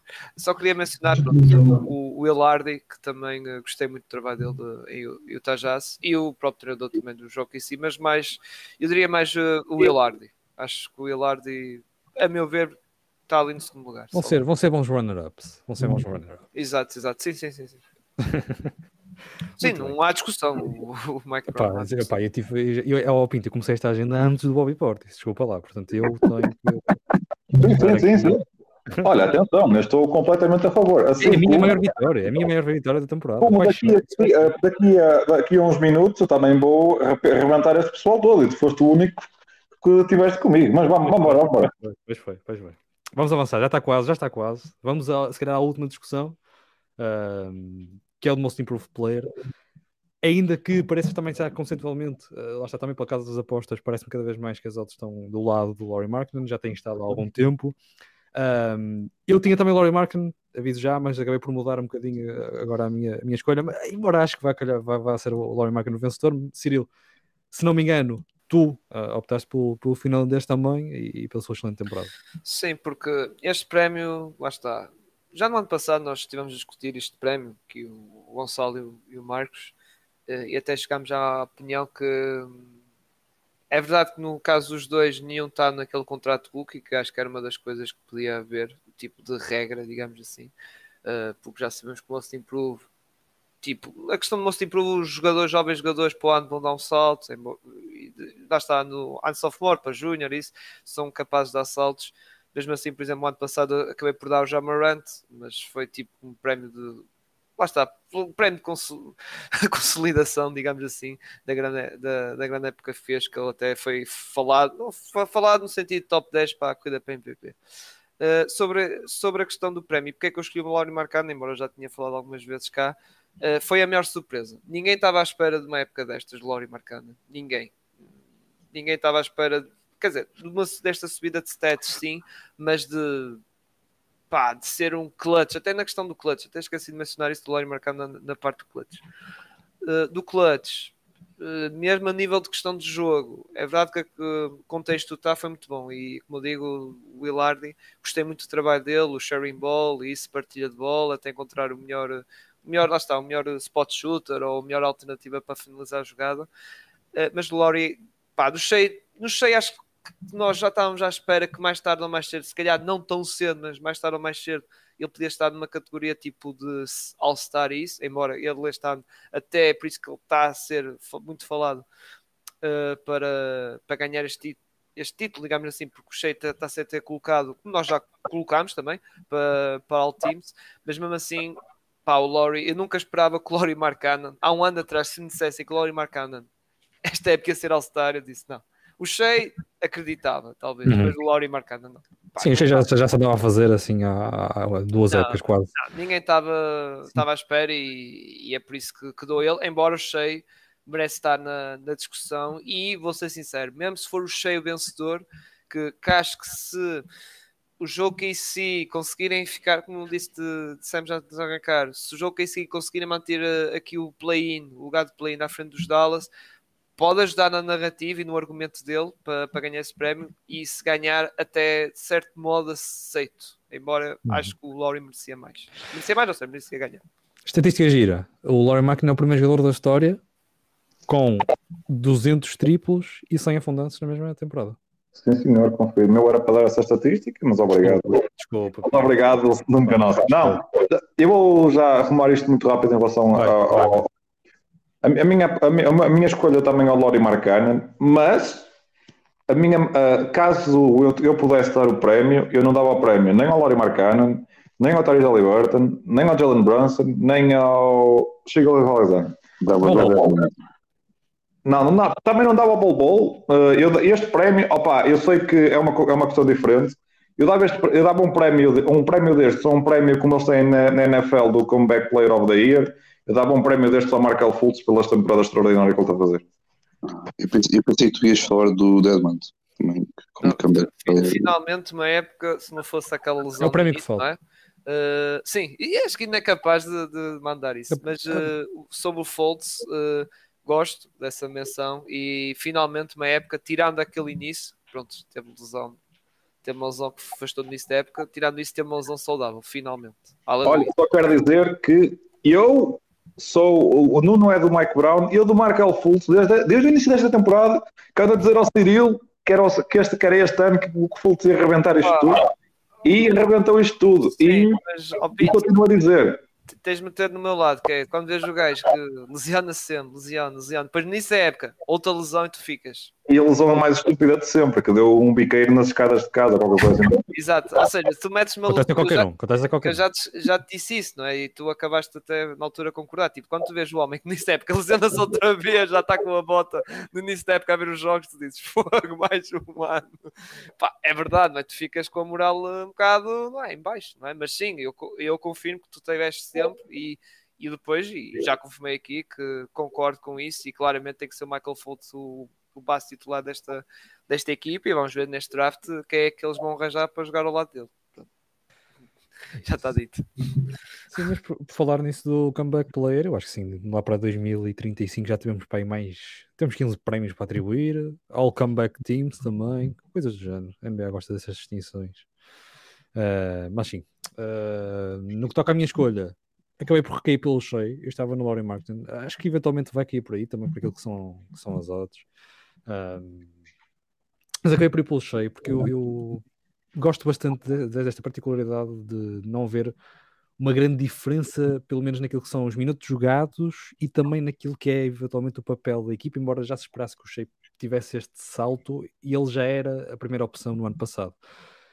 E embora tenha sido uma época muito menos ah, regular do que, do que este ano e também não teve tantos jogos, ah, acho que atribuiria mais por aí. Também é, é, é um bocadinho mais naquilo que tem sido a narrativa para este prémio nos últimos anos, faz lembrar um bocadinho até o caso do Já, não tanto com, com o sucesso da equipa, que ainda assim houve sucesso da equipa, do Standard, tendo em conta que eu também que era os jogadores que estão à volta do Jay, que são os jogadores que estão à volta do, do, do, do Shea neste momento, e portanto, também por essa semelhança entre os casos, acho que poderá haver aqui uh, essa possibilidade da NBA atribuir esse prémio ao, ao, ao Shea, e acho que ficaria bem entregue a qualquer um dos dois, sinceramente, um, e portanto, acho que será um, também um prémio bastante interessante para perceber, embora, lá está, tal como as casas das apostas indicam, o Laurie Martin parece estar à frente. Também falei antes uh, de entrarmos em direito pela questão, uh, porque neste momento o Shea lá está, está a lutar pelo play-in e tem tido grandes exibições nesses, nessa luta do standard ainda por estar presente eventualmente na post-season, enquanto que Laurie Martin já nem tem aparecido tanto nos jogos e os Jazz já estão claramente fora daquilo que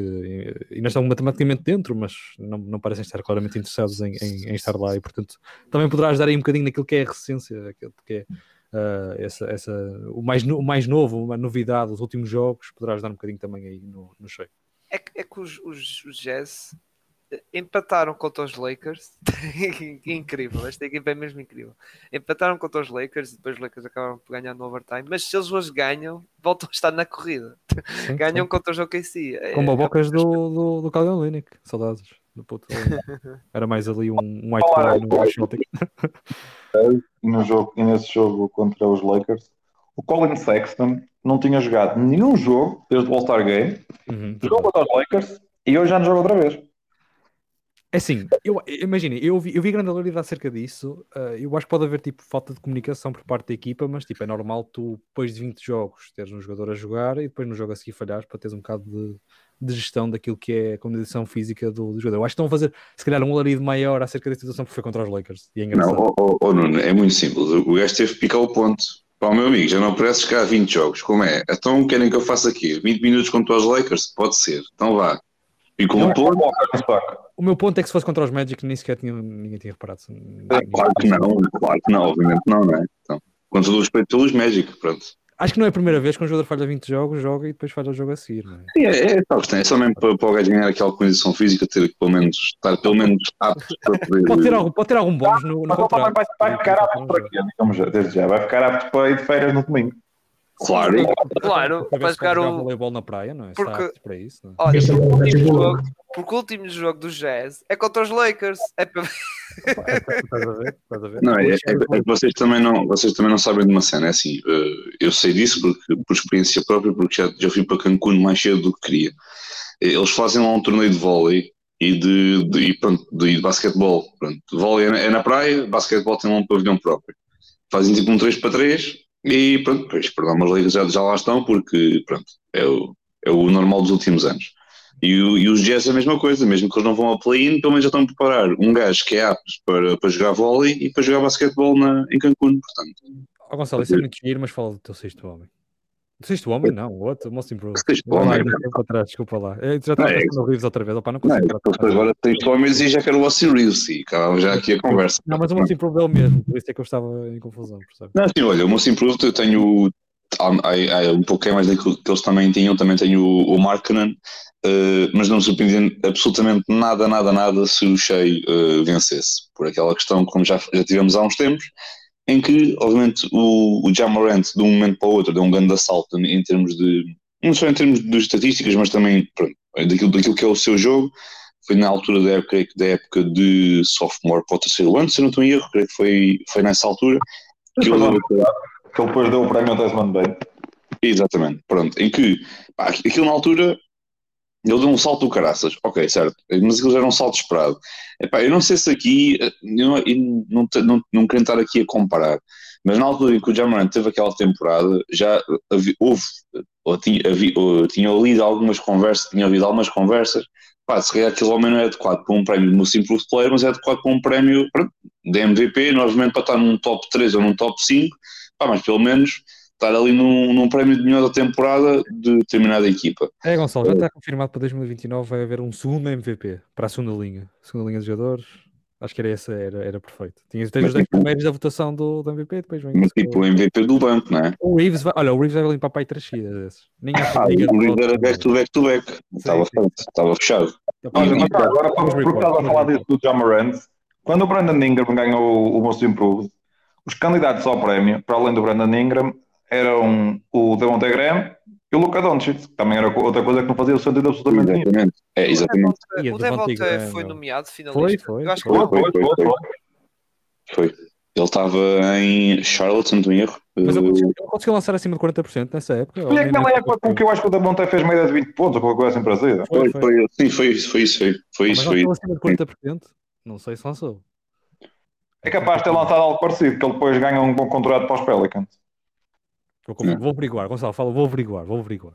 Belo assalto. Uh, mas pronto, mas, pá, mas eu, novo, aqui para, o- para o Most Improved, tenho obviamente o Markman, porque foi, foi claramente a, a surpresa desta, desta temporada. Uh, ele Estão errados. Most Improved Não. Não foi o Devontae. Não, Atenção, não, o não. Devontae nunca lançou acima de 40% Não, na o, o Most Improved foi o Brandon Ingram, ele foi no pódio, é o que a gente está a dizer, meu. Não, não, não, não. Bana Debaio. Hã? Bana Debaio, Luca Doncic, Jason Tatum e depois é aquele Devontae Graham. Peraí, peraí. Três All-Stars e o. Oi, oi. Estou-te a dizer. Está aqui. Deixa- deixa- Deixa-me só deixar isto. Deixa-me deixar isto bem claro. 18 pontos por jogo do Devontae Graham, 38% de campo. É só isto que eu digo. Eu, eu vou-vos dizer porquê. Porque terrível, eu lembro terrível. perfeitamente de um Twitter, um, do, de um Twitter não, de um tweet do Luca Doncic a dizer que foi altamente injusto o Devontae Graham não estar nos finalistas. Eu lembro perfeitamente disso. Ele lançou Sim, eu 38%. lembro-me dele dizer que para darem o prémio ao Devontae Graham, foi eu lembro-me disso. Sim, e, ele disse que foi mais estúpido. Não, ele até disse: tirem-me daqui e metem o Devontae Graham. Ele disse isso no Twitter. Mas eu pensava que tinha sido no ano do Brandon Ingram, também tinha que dizer. Não, não, foi o. Foi, eu estou a ver aqui, porque eu- é por isso que eu veio esse tweet à minha cabeça e agora foi confirmar. Já, foi o Bana Debaio. E aliás, Bana Debaio foi o segundo melhor. Porque foi Ele o, lançou 38%. Porquê? Tipo, eu na NBA também conseguia fazer 18 pontos e lançava 30%. é, também não seja tão ambicioso. Calma Oh, lá. Nuno, sabes quem é que tem a média de carreira 38%? Está bem, não é? Oh, sabes que é? o Devontae Graham alguma vez defendeu na vida? Um carro estacionado? Tá bem. Não sei, tá bem? Pronto, tá bem. Não, foi tipo uma surpresa. Aquele no ano passado, coitado. No ano passado, no ano anterior, coitado. Era jogador de quê? De Uma dúzia de minutos, se calhar, nem isso, não sei. Uh, e depois ele teve a época, lá está 18 pontos ou 19, já nem sei. E 8 assistências, ou coisa assim. Uma coisa Pronto, falta o Marcos, quer ter daqui um bocado malhar no, malhar no pessoal, ou não? Pois é. Oh, mas oh, peraí, só rapidamente, ao oh, Pinto, do que o Smart preocupa-te só nos playoffs, está bem? É só isso que eu te digo. Não, mas eu não estou. Eu sei que nós vamos levar na boca, meu. Nós vamos levar na boca. Não está mais que visto, meu. O jogo, o jogo de terça-feira foi uma vergonha, mano. Uma vergonha. Salve o PJ Tucker. Salve o PJ Tucker. E olha que oh, ele, mete três de uma, de uma vez seguidas, outra vez, acho que nunca mais na carreira, se calhar. olha, mas, ó oh, Nuno, tu conseguiste, tu para além de pronto, o PJ Tucker foi o que foi. Tu conseguiste, tu admiraste os minutos fantásticos do George Niang. Pai, eu gostei bastante. E eu, é, eu, epá, para mim a experiência foi agradável. Agora, para ti, não sei. Mas para mim foi. Opa, opa, foi... é que ele já anda pá, há 15 dias a mandar tudo tijolos e a ser um completo buraco no outro lado do campo. Mas opa, o nosso treinador. O, nosso treinador foi, a, foi ao NBA Today, ou caraças, dizer que considerava bem usar all bench lineups nos playoffs. Eu já não digo mais nada. Vamos.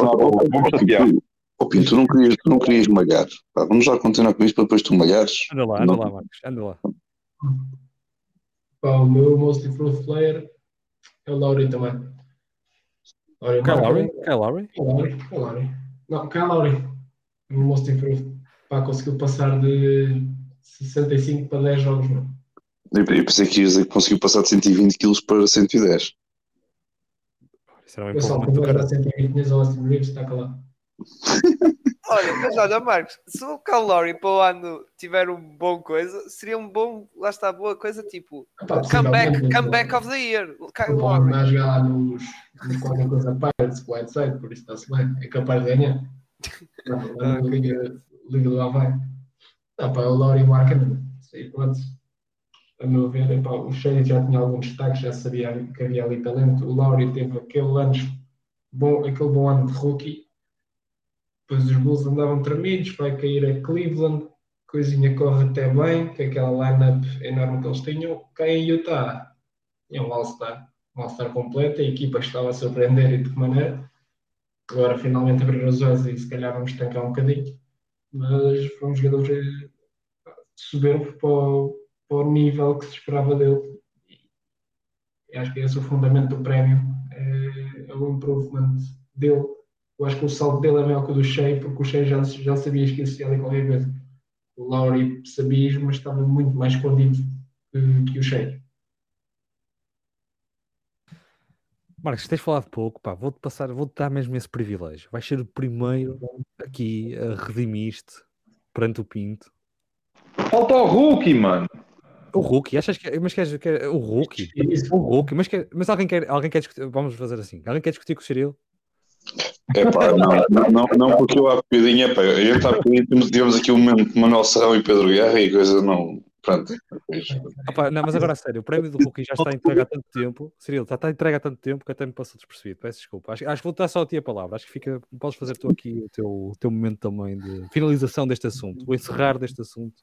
Mais, Paulo Banqueiro, Hulk do ano. Mais uma vez, pegando no que falei no início, os, estes prémios, pelo menos a meu ver, embora acho que cada vez mais vejo coisas absurdas, não é? É durante uma época, começa dia 18 de janeiro e acaba agora. Não, não é 18 de outubro. 18 de outubro, estou com 18 de janeiro. 18 mas para alguns, mas para, para muita gente é 18 de janeiro. Para muita gente é 18 de janeiro. Para muita gente começa 18 de janeiro e acaba agora. Eu pensei que ias começar a, a campanha de de ganhar um prémio de rookie. Começaste em 18 de janeiro e pensei, queres ver? que é agora? É 18 de janeiro até, para alguns é 18 de janeiro agora. E é como disse no início, e que faz muita comissão, é o pessoal esquecer aqueles dois meses e meio do início, do, do início da época, aqueles dois meses e meio. O pessoal esquece um bocadinho e às vezes atribui os prémios para quem acaba melhor a época. Ora, neste caso, nem o, o Gela Williams podemos dizer, ok, está a acabar melhor, mas não está assim tão evidente como o banqueiro. Não está assim tão evidente, porque, por exemplo, o banqueiro, uh, como eu disse aqui, nestes últimos 8 jogos, fez uma média de 20 pontos, 5 assistências e quase 10 ressaltos e com uma média de 44% de triplos. Pois, 44% de triplos. O pessoal estava sempre a bater nele que só marcava 1 em 30 e tal, e agora nestes últimos 8 ou 9 jogos marcou 44% de média de triplos. Pronto. O que eu quero dizer é que o banqueiro, uh, sobre a questão de Jalen Williams, já toquei aqui várias vezes, se Jalen Williams estivesse uh, nesta forma mais cedo na época, aí sim era, era discutível isso. E é como disse já uma vez, eh, que até foi discussão com o Pinto. Se fosse do ano 2023, pá, ok, merecia discussão. Agora, como temos que buscar coisas de outubro, novembro e dezembro, pá, desculpem lá o banqueiro, nessa altura era o rei senhor deste prémio, que nós já falamos várias vezes, até no, no episódio mid-season lembro perfeitamente, que foi em janeiro, era o rei e senhor e não havia dúvidas, só ali o Benedict Maturini é que mordeu ali um bocado os calcanhares e fazia um bocado de nome, o resto era o banqueiro que pá, era o que merecia ganhar. Por isso, pá, avança em frente, banqueiro wins e, e sobre o resto dos rookies, nós já tocamos no episódio dos rookies, o Jalen Williams é o segundo, o terceiro o, o Kessler, que estou a gostar bastante dele, e, e pronto. E eu estou em o Matt Christie. Mas se não, o Ben Simmons, meu. O Ben Simmons tem sempre candidato a rookie do ano. E, e o Tatum, que ainda tem 19 anos. 30, 39. E, e outro jogador que também gostava de mencionar é o base dos Pacers. Também estou a gostar muito dele. O Nemhard. Yeah. Eu acho que. Eu não vou dizer que vai ser o nível da Burton, mas uh, vamos ver. Vamos ver. Eu quero dar um shout-out ao Jalen Duran, que agora até tem que andar a jogar a Power Forward porque eles decidiram que o James Wiseman agora era oposto daquela equipa. Ford não é mau. Vamos ver para, época, para a próxima época não é small forward. Ó oh, Pinto, os Pistons vão revolucionar o jogo. Tu vais ver para o lado. Vitor Amaniama, Wiseman, Jaron Duran, Marvin Bagley, tu vais ver. Pá, com o Cade ali. Tu vais ver. Vão revolucionar o jogo. faz mais uma época na Europa se tiver equipa de trás. Não, a cena é que os Pistons ficam com esse line para o ano e depois o Nick Nurse fica a pensar: bem, estou aqui em Toronto com estes, com estes cinco monstros, se calhar vou ter que fazer isto mais 20 anos, quero ver se resulta. Mas, não, é, mas a brincar, a brincar, o Nick Nurse por Toronto não vai ficar de certeza. Pelo menos é o que, não. É o que pois é, Ainda bem, caralho, ainda bem. Olha essas asneiras, pá, foi dei o respeito, pá. É, quer dizer, é semana, é semana santa e estás com essas asneiras, estamos aqui. Queres o Doca em Toronto? Opa, pelo menos eu acho que eles iam dar menos porrada.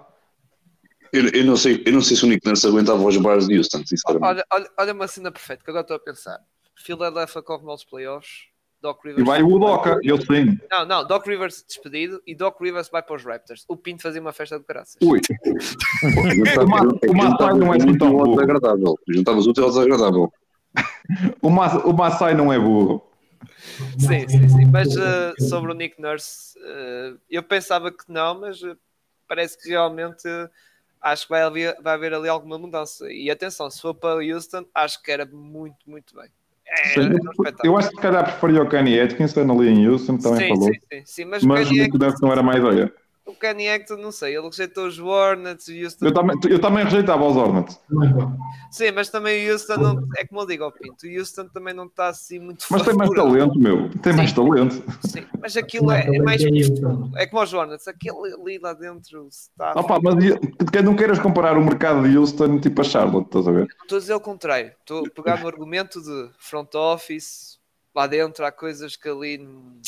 Mas pronto, mas atenção, é sempre melhor que lá está com o Steven Silas, mas mesmo assim, entre Kenny e o Nick Nurse, eu prefiro o Nick Nurse. Acho que preferia melhor. Embora, o Kenny, embora o Kenny é uma boa alternativa, excelente alternativa, uma equipa de Houston que quer desenvolver talento e jovens. Eu não, eu não sei se o Nick Nurse consegue aguentar os bars de Houston, sinceramente. Não, não é um lugar muito difícil de preencher e de igualar, não sei.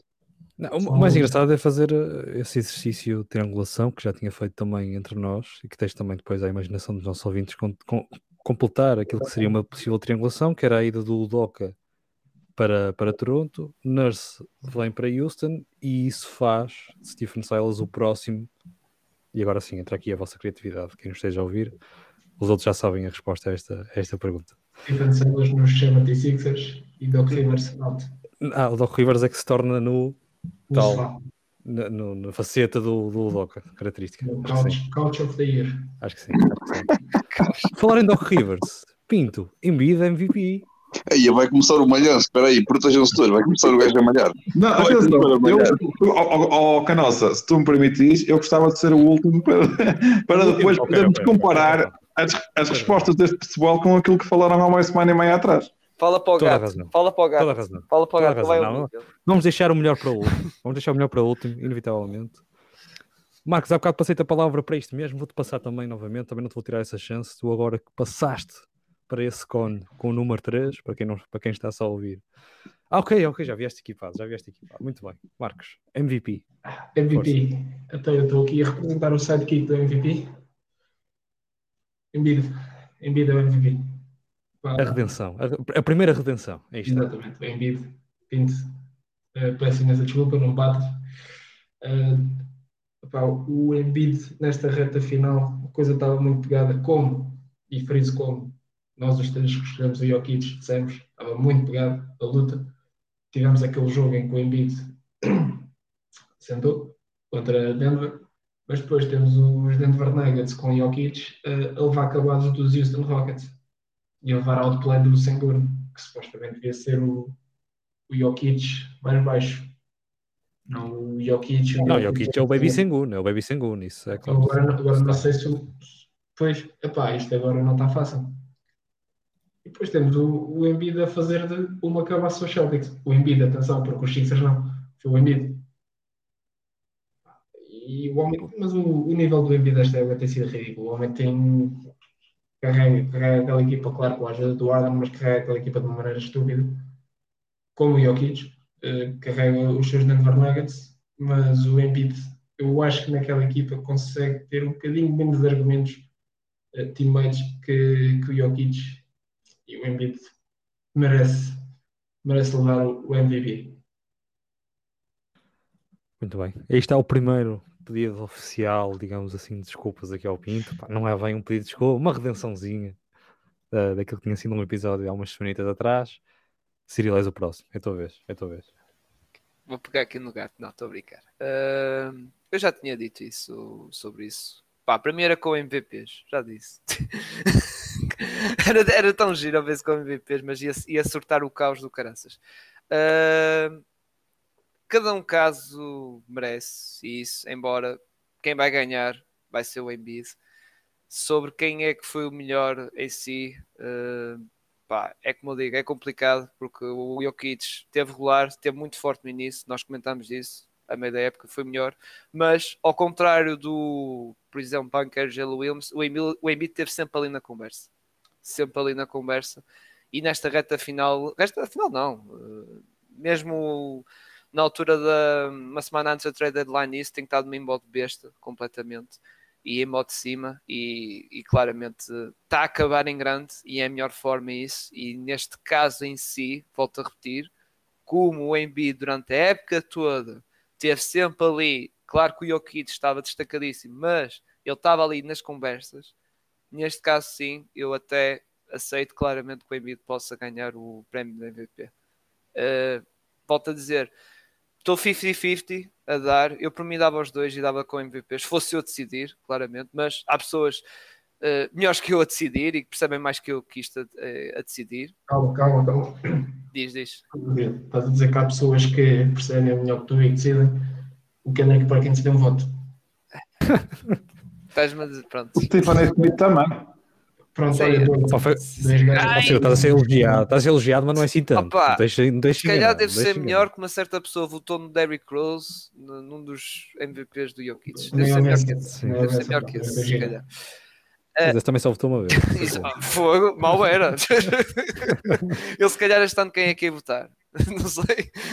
Pá, não sei, mas atenção, porque esta, esta corrida MVP pode ser muito decidida por esses americanos completamente cegos que vão votar no Tatum em segundo lugar. Ah, sim. Eu, eu ia... E deixam o Embiid é, é, falar em quarto. O, o Kendrick Perkins, no, no NBA Today, aqui há uns dias atrás, disse que a única razão, depois, de, depois do Embiid disputar 52 batatas nos Celtics, disse que, disse que votou no Yannis. Ah pá, eu votei no Yannis porque os Bucks foram a melhor equipa do Oeste e eu votei no, no melhor jogador da melhor equipa.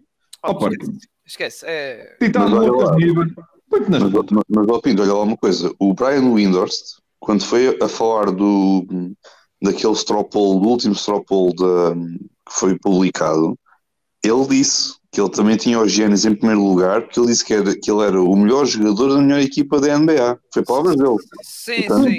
Há muitos que botam, botam assim, mas opa, eu, o argumento que tem é, é esse, exatamente.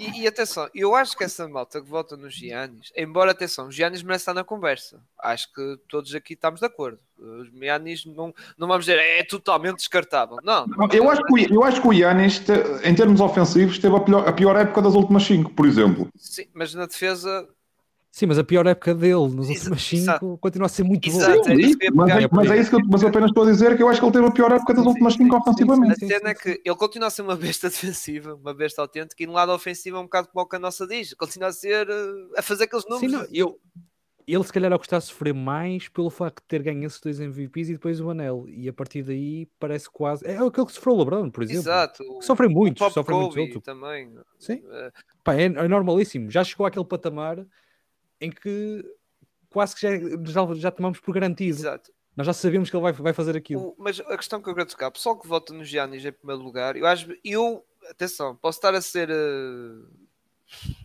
injusto, eu acho que é aquele voto de abstenção, sinceramente, é aquele voto tipo no Parlamento que só lá vota a abstenção, que é tipo, ah, não tem nada a ver com isso, se você é a favor ou contra. Eu acho que, pelo que eu noto em malta, depois vem com essas justificações assim, é pá, ok, mas se fosse assim todos, então no ano passado, se calhar tu votaste no Jokic, não devias ter votado no Jokic, o Jokic ficou em quê? Sexto? Na conferência, salvo eu. Exatamente, foi sexto na Ou conferência. seja, ali. ou seja, quando pego e vejo essa malta que diz isto, ah, este ano tem nos Giannis porque é o primeiro da conferência. E no ano passado gostaste de quê? No Jokic, que foi sexto, opá. Pronto, é um bocado aquela desculpa tipo de abstenção, digamos assim. Mas eh, para concluir só, eh, volto a repetir, qualquer um é justo a ganhar MVP. O Embiid, acho que pegando a narrativa que ele nunca ganhou, também acho que se calhar, ok, pegas lá aqui o MVPzinho. Não vou dizer que é por pena, atenção, o homem merece também ganhar um MVP.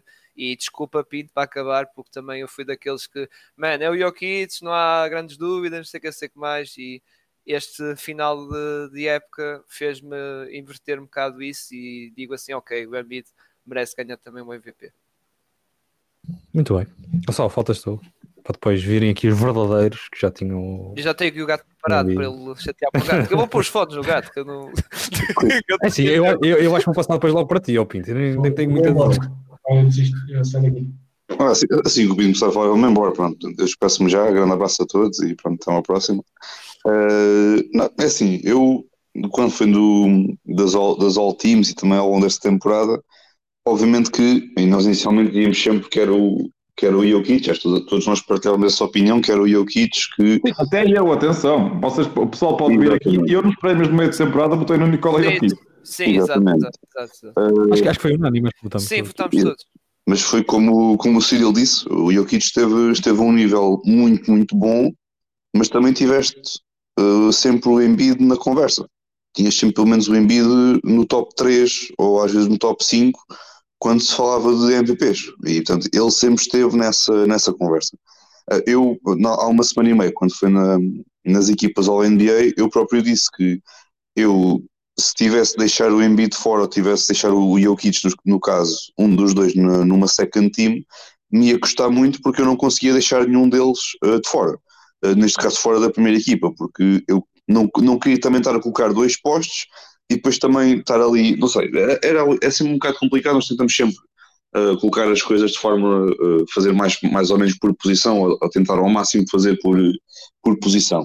Uh, e eu na altura disse isso, que o, o Embiid estava a um nível incrível, e, mas que dentro um e outro dava aqui, eu pelo menos para mim estava a dar aqui ligeira vantagem para, ligeira, mas muito ligeira vantagem para, para o Jokic, e o próprio Straw Poll demonstrava isso, que era, era, foi uma diferença de dois pontos.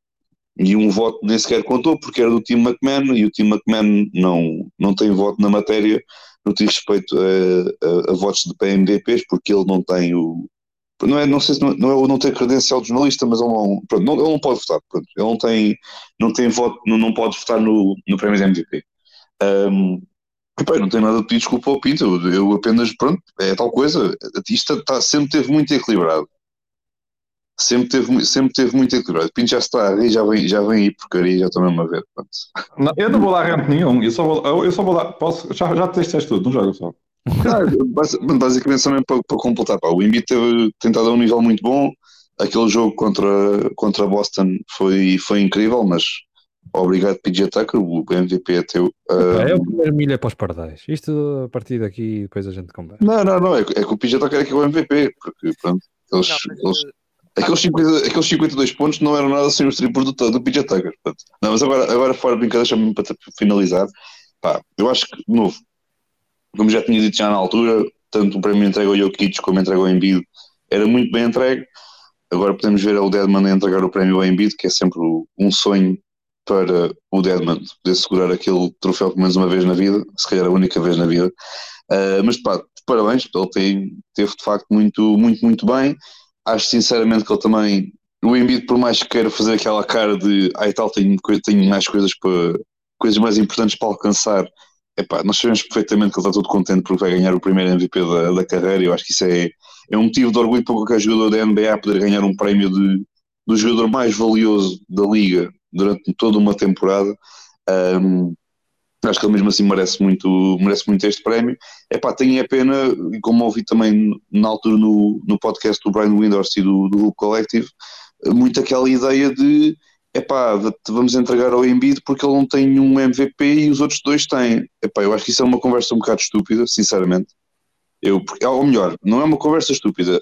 O argumento faz sentido, mas estar a usar esse argumento como o argumento ou como um dos motivos, um motivo principal para, epá, eu acho que isso é muito redundante daquilo, daquilo que está a ser a temporada incrível do Embiid e também a temporada incrível que está a ser do Jokic e do Giannis, porque se fosse assim, então no próximo ano, se, tivéssemos, se estivermos no top 3 de MVPs, vamos agora mandar ao ar, tivermos um Tatum e tivermos depois um, um Embiid e tivermos um Giannis, vamos dar o prémio ao, ao, ao Marmel, que não tem um MVP, para, para ver se a, se a cena continua e, e sucessivamente. Mas, mas pronto, pronto, parabéns ao, ao Embiid, novo. Tive muita dificuldade, tive muita pena em deixá-lo na second team, mas tinha de deixar um dos dois na second team e foi, não foi fácil. Olha, mas para responder a essa que tu puseste essa fotologia, quem ganhava era o Tatum. Pois não, não, vai... não, mas ó, ó, Ciro, e nem estou a falar na questão de ser, de ser americano ou deixar de ser, é só mesmo por uma questão de estarem, e eu ouvi, ouvi na altura no podcast e, e causou um É. O rapaz tem 19 anos, está bem? Não, tem 19 anos, sim. Calminha. Calminha, calminha. Eu acho que ele mesmo quando se retirar vão, vão dizer, é pá, o homem fez, teve mais de 20 mil pontos, chegou a finais de conferência e passou cá 20 anos, entrou com 19 e saiu com 19. Mas o Tatum vai ser eh, muito complicado ganhar, não vou dizer que é impossível, mas vai ser muito complicado ganhar um MVP porque ele estamos numa fase da liga em que está enorme talento, é Giannis, é Embiid, é Doncic, é Jokic, é... Sim, mas isso o talento, isso, isso, isso o talento há, há sempre, sim. depende sempre daquilo que é o impacto que o jogador tenha e que o consiga fazer, e o Tatum tem ali algumas algumas lacunas do jogo, por exemplo, o lançamento de 3 pontos, às vezes do nada, quando ele está a driblar a bola e lança 3 pontos, aquilo é, é tijoladas.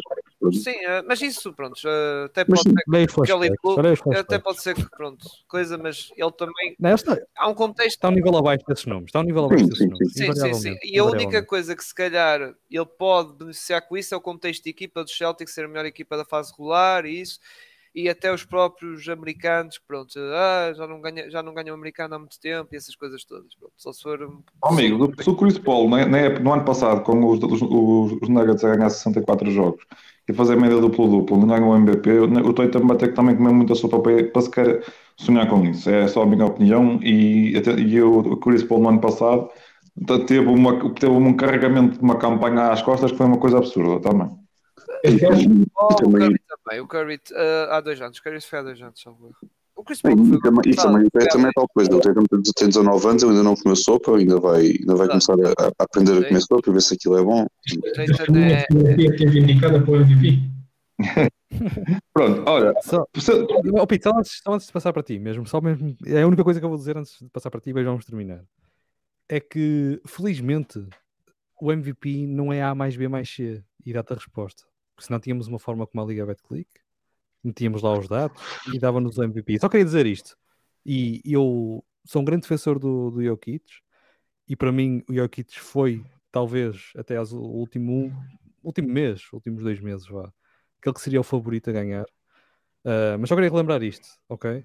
O MVP não é A mais B mais C igual e vais lá ver e ver vês qual é que é o, o o que tem um valor maior e atribuis a ele o, o, prémio. Portanto, só queria mesmo relembrar isso, que às vezes acho que pronto, fica assim um bocadinho esquecido. Era só para, para fazer isso. Portanto, força. Pronto, eu, enquanto, eu quanto ao MVP só tenho que dizer duas outras coisas. A parte do rente que eu tinha para fazer não, não é nenhum, nenhum de vocês. E eu só acho muito engraçado a ver pessoal, porque quando, quando os pontos lhe interessam, vão buscar métricas avançadas para tudo para tudo que lhes interessa. Quando não lhes interessa, já dizem, opa, as métricas avançadas muito, são muito giras e tal, mas olhem para o eye test. Oh meu, opa, ou bom que o vosso ponto até ao fim, ou simplesmente não bom.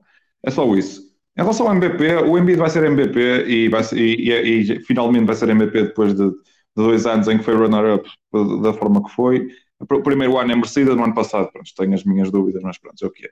Uh, e eu, atenção, eu não sou o maior, eu, o pessoal que me conhece sabe que eu não sou o maior dos fãs do Joel Embiid. E, e, aliás, nenhum dos últimos dois MVPs foi os prémios que me deixou mais lixado de perder um jogador dos Sixers, porque nada me deixou mais lixado de perder o perder do que o do Defensive Player do Gobert em 2000, 2021, que isso, que isso sim foi o maior escândalo que eu, que, eu, que, eu, que eu me lembro de ver. Anyway, o Embiid está prestes a tornar-se o primeiro posto desde o Bob McAdoo, nos, a meados do, dos anos 70, a ganhar dois, dois, dois scoring titles de forma consecutiva, a marcar mais de 30 pontos por jogo. O pessoal, para ter noção, nem o Shaquille O'Neal conseguiu, conseguiu ter uma época de, marcar 30 pontos por jogo de média. Para terem a noção da, da, da dificuldade que isso tem. O Joel Embiid é apenas o terceiro posto na história da NBA a marcar a ter 3 jogos de 50 pontos numa temporada. O, o, primeiro, o que teve mais é o Wilt, que teve 40 e tal jogos a, a marcar, a marcar 5, 50 mais pontos, mas segundo aquilo que eu ouço dizer, o Wilt não foi real, aquilo é, é o que é. Depois tivemos uma época em que o Karim Abdul-Jabbar teve 50, 5 jogos de 50 ou mais pontos, o, o, tal, o tal que é só o segundo melhor marcador da história da NBA. Joel Embiid, para além do jogo contra os Celtics, em que faz 52 dos 53 pontos da equipa, tem um jogo no início da época, que o pessoal se calhar já se esqueceu, em que ele estava sem o Arden e sem o Maxey, e marcou 59 pontos, ganhou 10 ressaltos, fez 8 assistências, deu 7 abafos, aos Utah Jazz, marcando 27 dos 28 pontos dos Sixers no último período e, dobra, e fazendo mais do dobro dos pontos da equipa. Acho que foram 59, 107 ou 108, ou whatever. Para além disso, é ver o impacto que ele tem nos dois lados do campo, apesar dele na defesa de escolher os momentos em que, em que está em que está engage, mas isso é apenas e só porque ele muitas vezes tem que carregar demasiado a equipa no ataque, principalmente numa altura em que o James Harden está claramente incomodado com alguma coisa ali no Aquiles, e é isto. Finalmente vai ganhar um MVP, finalmente parece que vamos deixar de chorar, finalmente vai ser First Team All NBA. Agora está na hora de passar uma segunda ronda de playoffs, o que me duvido que vai ser este ano ainda, mas é o que é. Sim, porque pegar no que a malta cair em cima do Jokic, uh, dizer ah, não teve grande sucesso nos playoffs. Uh, agora que o título de MVP vai cair em cima do Embiid. Isso, isso, também é importante saber separar as coisas. Sim. Estamos a falar da época regular. É um prémio da época regular. Infelizmente ou não, final infelizmente ou não, e não sou dessas pessoas, infelizmente a, a, grande maioria é assim. A grande maioria. Sim, influencia, mas não deveria. Sim, não sim, deveria. a grande maioria sim. Isso, e... se calhar também é um problema de, lá está, ter só um prémio para o Finals MVP, se calhar deverias ter um prémio para o MVP da post-season toda, não sei. Não sei como é que o MVP da post-season não é, é, o, é o Finals MVP. Não, isso é só o que primeias o melhor da série. O Iguadala! Tens o Iguadala, tens o Iguadala a ganhar o Finals MVP.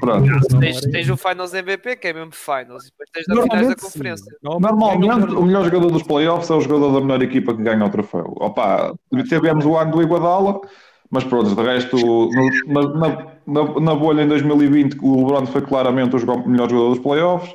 Em 2021, o Yannis foi claramente o melhor jogador dos playoffs.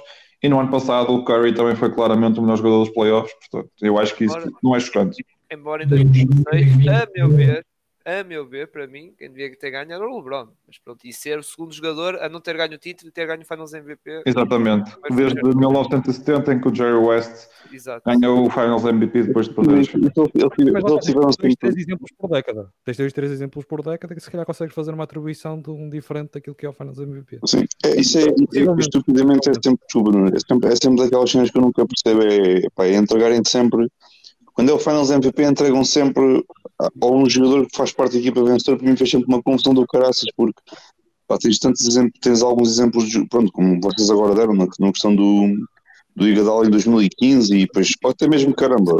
15, exato, tens razão. Eu disse Pá, manda aí Jimmy Butler na bolha. Não, não, e, atenção, e, oh, oh, Marcos, eu não. Podes criar. Não atribuído. Não ficava mal atribuído. O Jimmy Butler, na época passada, teve, teve durante muito tempo a ser o melhor jogador dos playoffs. Ele tem depois é, dois ou três jogos mauzinhos contra os Celtics, porque o Jimmy Butler, na época passada, aquilo foi. Alien. E se não falhasse aquele triplo, e, e, e, atenção, o Marcos, o Marcos mandou esta 2020, atenção, é um, é um argumento perfeitamente válido. O gajo teve, teve um nível incrível. O problema é que apanhou ali um LeBron e um AD. Sim. Pronto. Epá, quando apanhou um LeBron e um AD também naquele nível, também não é. O homem fez tudo, tivesse, teve ao seu alcance. Ponto final. Acho que. O e com o Bamadaboy ao pé Exato, exato. Atenção, eu não estou- eu não estou- eu não estou- eu não estou propriamente aqui a concordar com o Marcos no sentido de ele é o MVP, o Finals MVP, mas pá, podes criar o argumento que o homem fez tudo e mais alguma coisa para que a equipa se manteve competitiva, porque aquela equipa de Miami, pá, ó Marcos, agora fora de, fora, fora de coisa, a equipa de Miami não era assim nada de especial, tinha uma defesa muito, muito boa e tinhas um Jimmy Butler que teve um incrível nos playoffs e um Bam também teve um bom nível nos playoffs. Pá, E o, e o Duncan Robinson também parecia sei lá o quê. Yeah, e o, e o Hero Pascal também, mesma coisa. Exato, Hero também. exato. Nós fomos Mas fazer o Kendrick Nunn por ser um jogador. Exato, o Kendrick Nunn foi titular durante a fase regular toda. E são poucas equipas que podem dizer isso, já viste? E o Myers Leonard, E Myers Ledner, sim. Antes, antes de lançar a N-word, é verdade, é verdade. Grande homem, grande homem. Não, não, não foi, não foi no foi J Word. Yeah. Ah, foi. Pronto, é isso, é isso. É, pronto. É um bocado por aí, sim, sim. Muito bem. Vamos então ao- embora, não é? Não, espera aí, não vamos obter a, a reação do Gonçalo ao derby de LA da última noite? Eu acho que ele 17-0. dispensa. Eu acho que ele dispensa. 17-0. Olha, eu pergunto qual é que é a ideia daquela estratégia de deixar o Westbrook lançar muito e drogas? Oh, oh, mano, desculpa lá, é uma estratégia perfeitamente válida, não venham com tretas, pá. O problema é que o homem acertou, pronto, o homem estava num Sim, daqueles não, dias, que é o como é problema não foi fazer? esse. Eles perderam para o, para o, para o, Norman, para o, para o Bonus Island, não foi para o. para o- Exatamente, o, o Paulo teve muito bem, o Paulo teve muito bem. Pá, eu, O, atenção, o, aconteceu, eu, o Bonus fez a melhor recriação do PJ Tucker possível. É assim, eu, eu não vou ser tipo Snoop Dogg e vou dizer que os Clippers são melhor que os Lakers, porque é assim, calma. Pá, vamos lá ver uma coisa. Se me perguntarem a mim, atualmente, quem é que é a melhor equipa, Lakers ou Clippers, pá, obviamente Clippers. Mas, pô, olhando para, o fran- para a história do franchise, epá, os Clippers são tipo ali uma, uma folha, um- uma folha de frente e verso e, e pouco mais. Enquanto os Lakers é, é uma bíblia, Ah, é, é um, é, é um novo, é tudo e mais, é tudo, é o resto. Atualmente, sem, sem o Paulo Jorge, eu lanço Eles no fundo são os Celtics. Por isso. É pá, é, o, o Marcos, é pá, vai te encher, com todo o respeito, vai te encher. Está na história, vai ler. É pá, vai, vai, vai te encher, mano, vai te encher, vai encher. Atualmente, atualmente os Lakers e os Clippers, atualmente, e com a questão do Paulo Jorge, que não sabemos como é que vai crescer, eu até tirei um bocado a moeda ao ar para saber quem é melhor. Uh, Tira um bocadinho. Epá, eu, eu adorei foi a cena de haver o malta a dizer epá, atenção, isto dos, dos jogos entre Clippers e Lakers é o jogo mais importante de, é, o mais, é o derby mais importante dos últimos anos. Eu tipo, epá, meu, calma lá, hã? não, não pode. É Isso, é parece, isso É atenção, isso parece a fanbase dos Magic, que o Marcos sabe, que é quando ah, o derby da Flórida, atenção malta, este jogo é para ganhar? é, pá, é não sério, estou a é- ver o banqueiro no, no domingo, tipo, vai falhar este jogo, mas no domingo vai estar a jogar, o banqueiro. Olha, eu, eu vou, eu, vou só, eu vou só repetir as palavras do Lucas quando foi agora no último episódio do Paulo Ar. É, falaram deste jogo como se fosse o mais importante, mas que eu saiba, ainda não tivemos nenhumas finais de conferência entre estas duas equipas. Pá, é só isto. Pronto. Nenhuma série de playoffs sequer. Exato, portanto, epá, dizerem que é um jogo de temporada regular, atenção, epá, não, não venham com coisas de epá, é decisivo por causa da atribuição do, se- do sexto lugar e do sétimo lugar. Eu não quero ficar, em- eu não, eu, pá, entre ficar em, se calhar fica- prefiro ficar no do que estar a se calhar propriamente ir para, para um top 6 ou para um quinto lugar. Já estás com medo dos fãs, já estás com medo dos Não, fãs. atenção, ele quer ir ao play-in e não é também dos Santos, também dos Kings. Ele ficar em sexto. Não, é, olha, Cacilho, agora, agora fora Não, brincadeira. a brincar. Sim, Um- uma, uma equipa que vai jogar contra uns Kings que já não vão aos playoffs há 16 anos, ou 17 ou o que é que é, frente a uma fanbase que é das mais, pô, é, para mim se calhar é a mais leal da NBA, porque tiveram não sei quanto tempo sem ir aos playoffs e estiveram sempre lá, mesmo assim. Eh, é- e olhando para isso, uma equipa que teve tanto tempo fora dos playoffs, ter agora um- um- uma primeira ronda em que vão ter o vantagem caseira, epá, atenção, a equipa, atenção, já falámos sobre a equipa dos Kings e sobre a- a- as suas possibilidades nos playoffs, poderão não ser muitas. No entanto, epá, é, poderá, vai ser um ambiente que vai, vai estar a casa cheia sempre, vai ser um ambiente que vai estar ali a, a puxar muito pela equipa e vamos ver, pá, não sei, tudo pode acontecer. Sobre o Oeste, lá está. Yeah, yeah, é exatamente o que tocaste. Pode acontecer. E eu já disse isso. hum, aquele pódio, tanto pode qualquer um cair fora da primeira ronda, como pode até os três. Pá, não, é muito. É muito É que é, difícil. é, que- é que é tal questão. Eh, olhando para os Nuggets, nós já falámos deles, já falamos também um bocadinho disso. seria Memphis, Memphis eu gostava de varrer, de varrer aquilo que o- varrer no chão e depois pronto. Dilão. Opá, os Memphis eu quero que apanhem os Warriors. Opá, juro, eu. eu... Não, eu quero, Eu quero- isso, eu na- quero- eu eu quero quero isso na segunda ronda, meu. Quero na segunda ronda. Na primeira não. Não, não, é logo, logo para não, mano, é na- tem que ser na segunda para o Wiggins ter tempo, mano. Porque o Wiggins não vai jogar até aos playoffs. Se o Dilão elimina os Warriors, fechem a internet. Meus amigos. Olha, não, não. Falando no Dilão, ele ontem contra os Pelicans, do que eu vi, fez um jogaço do caraças. Yeah. E fica devias, surpreendido. não dizer Craque. isso. Não, Craquezão. não podes dizer isso. O Dilão ganhar. Não, eu já estou a imaginar aquele. O, o Draymond Green, oh, mano, estás a É, imaginar os podcasts do Draymond Green? Se acontecer isso. Opa, há um problema, sim, há um problema, é que o Dilão só vai conseguir jogar para aí dois ou três jogos desses. Sim. Vai ser sempre suspenso. Jogo 5, Não, jogo eu, quatro. eu, o que era o mais engraçado era o, o Dilão ganhar um, neste caso Memphis, ganhar a primeira ronda aos, aos Warriors ou uma segunda ronda ou o que seja. E depois o que é que o Dylan Brooks fazia a seguir? Anunciava que ia ele começar um podcast. É, pá, isso é que era. É só para mas fazer eu concorrência àquele gajo, estás a ver? Não, eu quero que apanhe o, o- os coisas. Yeah, os Warriors se ficarem em sexto, yeah, em sexto pode apanhar na segunda ronda. Já percebi porque é que o Pinto Pronto, mas é pá, é cena. Eu olho para o Oeste, pá, tenho, tenho um medo do caraças do Chance, porque pronto, apanhas um, apanhas um Devin Booker no Kevin Durant, Embora já eu não acho pode os que- dois, boa sorte. Embora eu acho que a malta faz dos Suns uns monstros muito Não, não, não, grandes. não, desculpa, desculpa, Gonçalo. Se quiseres apanhar os Suns, apanha agora. Não apanhes na segunda. ou- Pois, eu acho que os Não. o malta está a fazer. um Apanhar é agora, Exato. apanhar é agora. Não, Não é mas é é tudo para dizer que os Lakers vão às finais, É a mesma vão às coisa finais, ponto final, É esquece. a mesma coisa para os Warriors. É a mesma coisa para os Warriors. É apanhá-los agora. Olha, eu vou dizer-te uma coisa. Se o Paul George estiver em condições, Clippers Suns, passam os Clippers. Está aqui, está aqui, é não quero ouvir mais. E, olha, olha, estou contigo. Vamos manter juntos, Pinto, estou contigo. Não, eu entro nesta. Opa, Sim, mas tu, tu testas os- o, o Chris Paul, meu, e és dos Clippers também, isso não é muito difícil. Mas eu estou a dizer que, o- que o Paul George tem que estar em condições, sim, atenção. não Mas não pode vai ser o Pandemic, vai não pode ser o Mas não vai Pandemic estar. P, não é? Não, só não tem que estar lesionado. Porque, o, opa, eu tenho a certeza absoluta que o Kawhi, Epá, ele vai Kawhi- fazer tudo o que puder para o Kevin, para o Kevin Durant ser um Co- fator. Kawhi Kevin Durant, meu, é um confronto daqueles.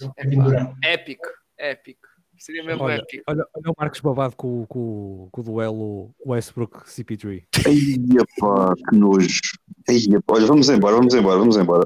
Vamos embora, vamos embora. Olha, Marcos. vamos deixar, vamos deixar esta, esta, esta, esta, este apetite para daqui por, por uma semana ou duas para falar dos Não, playoffs. é já, é já na, é, na- é já na. Quer dizer, na segunda é os play-in. Yeah, segunda é o play-in.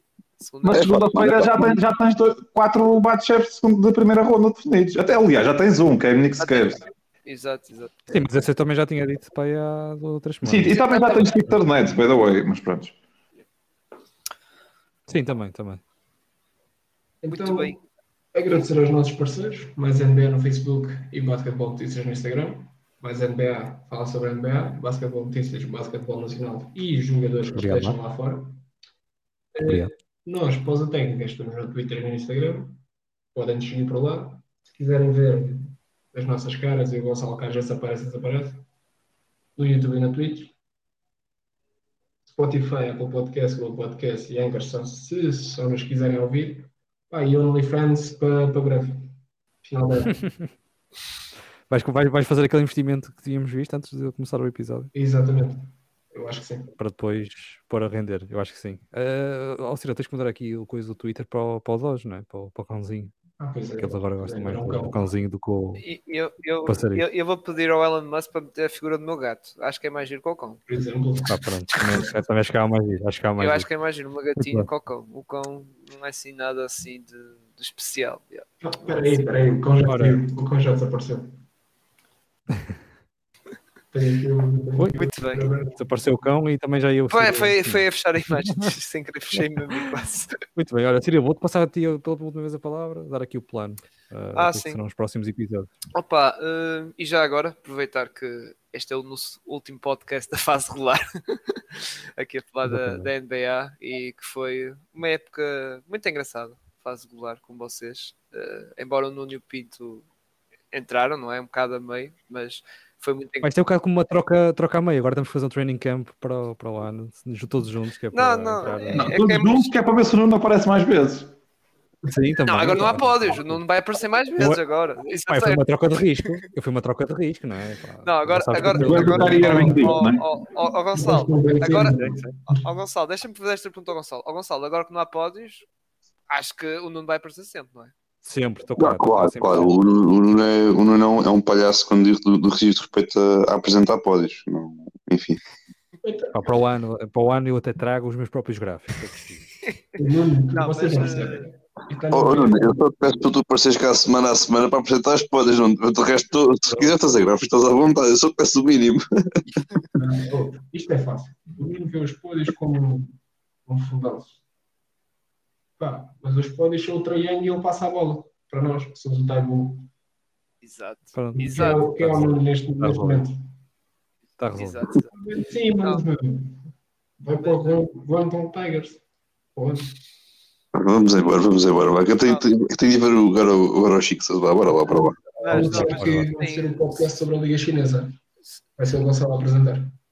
só, só para só para despachar isto, eh, prontos, lá está a agradecer, lá está. Eh, Esta época regular foi muito gira e é com a vossa companhia isso e para fazer estes episódios e também graças a vós que nos estão a ver e ouvir.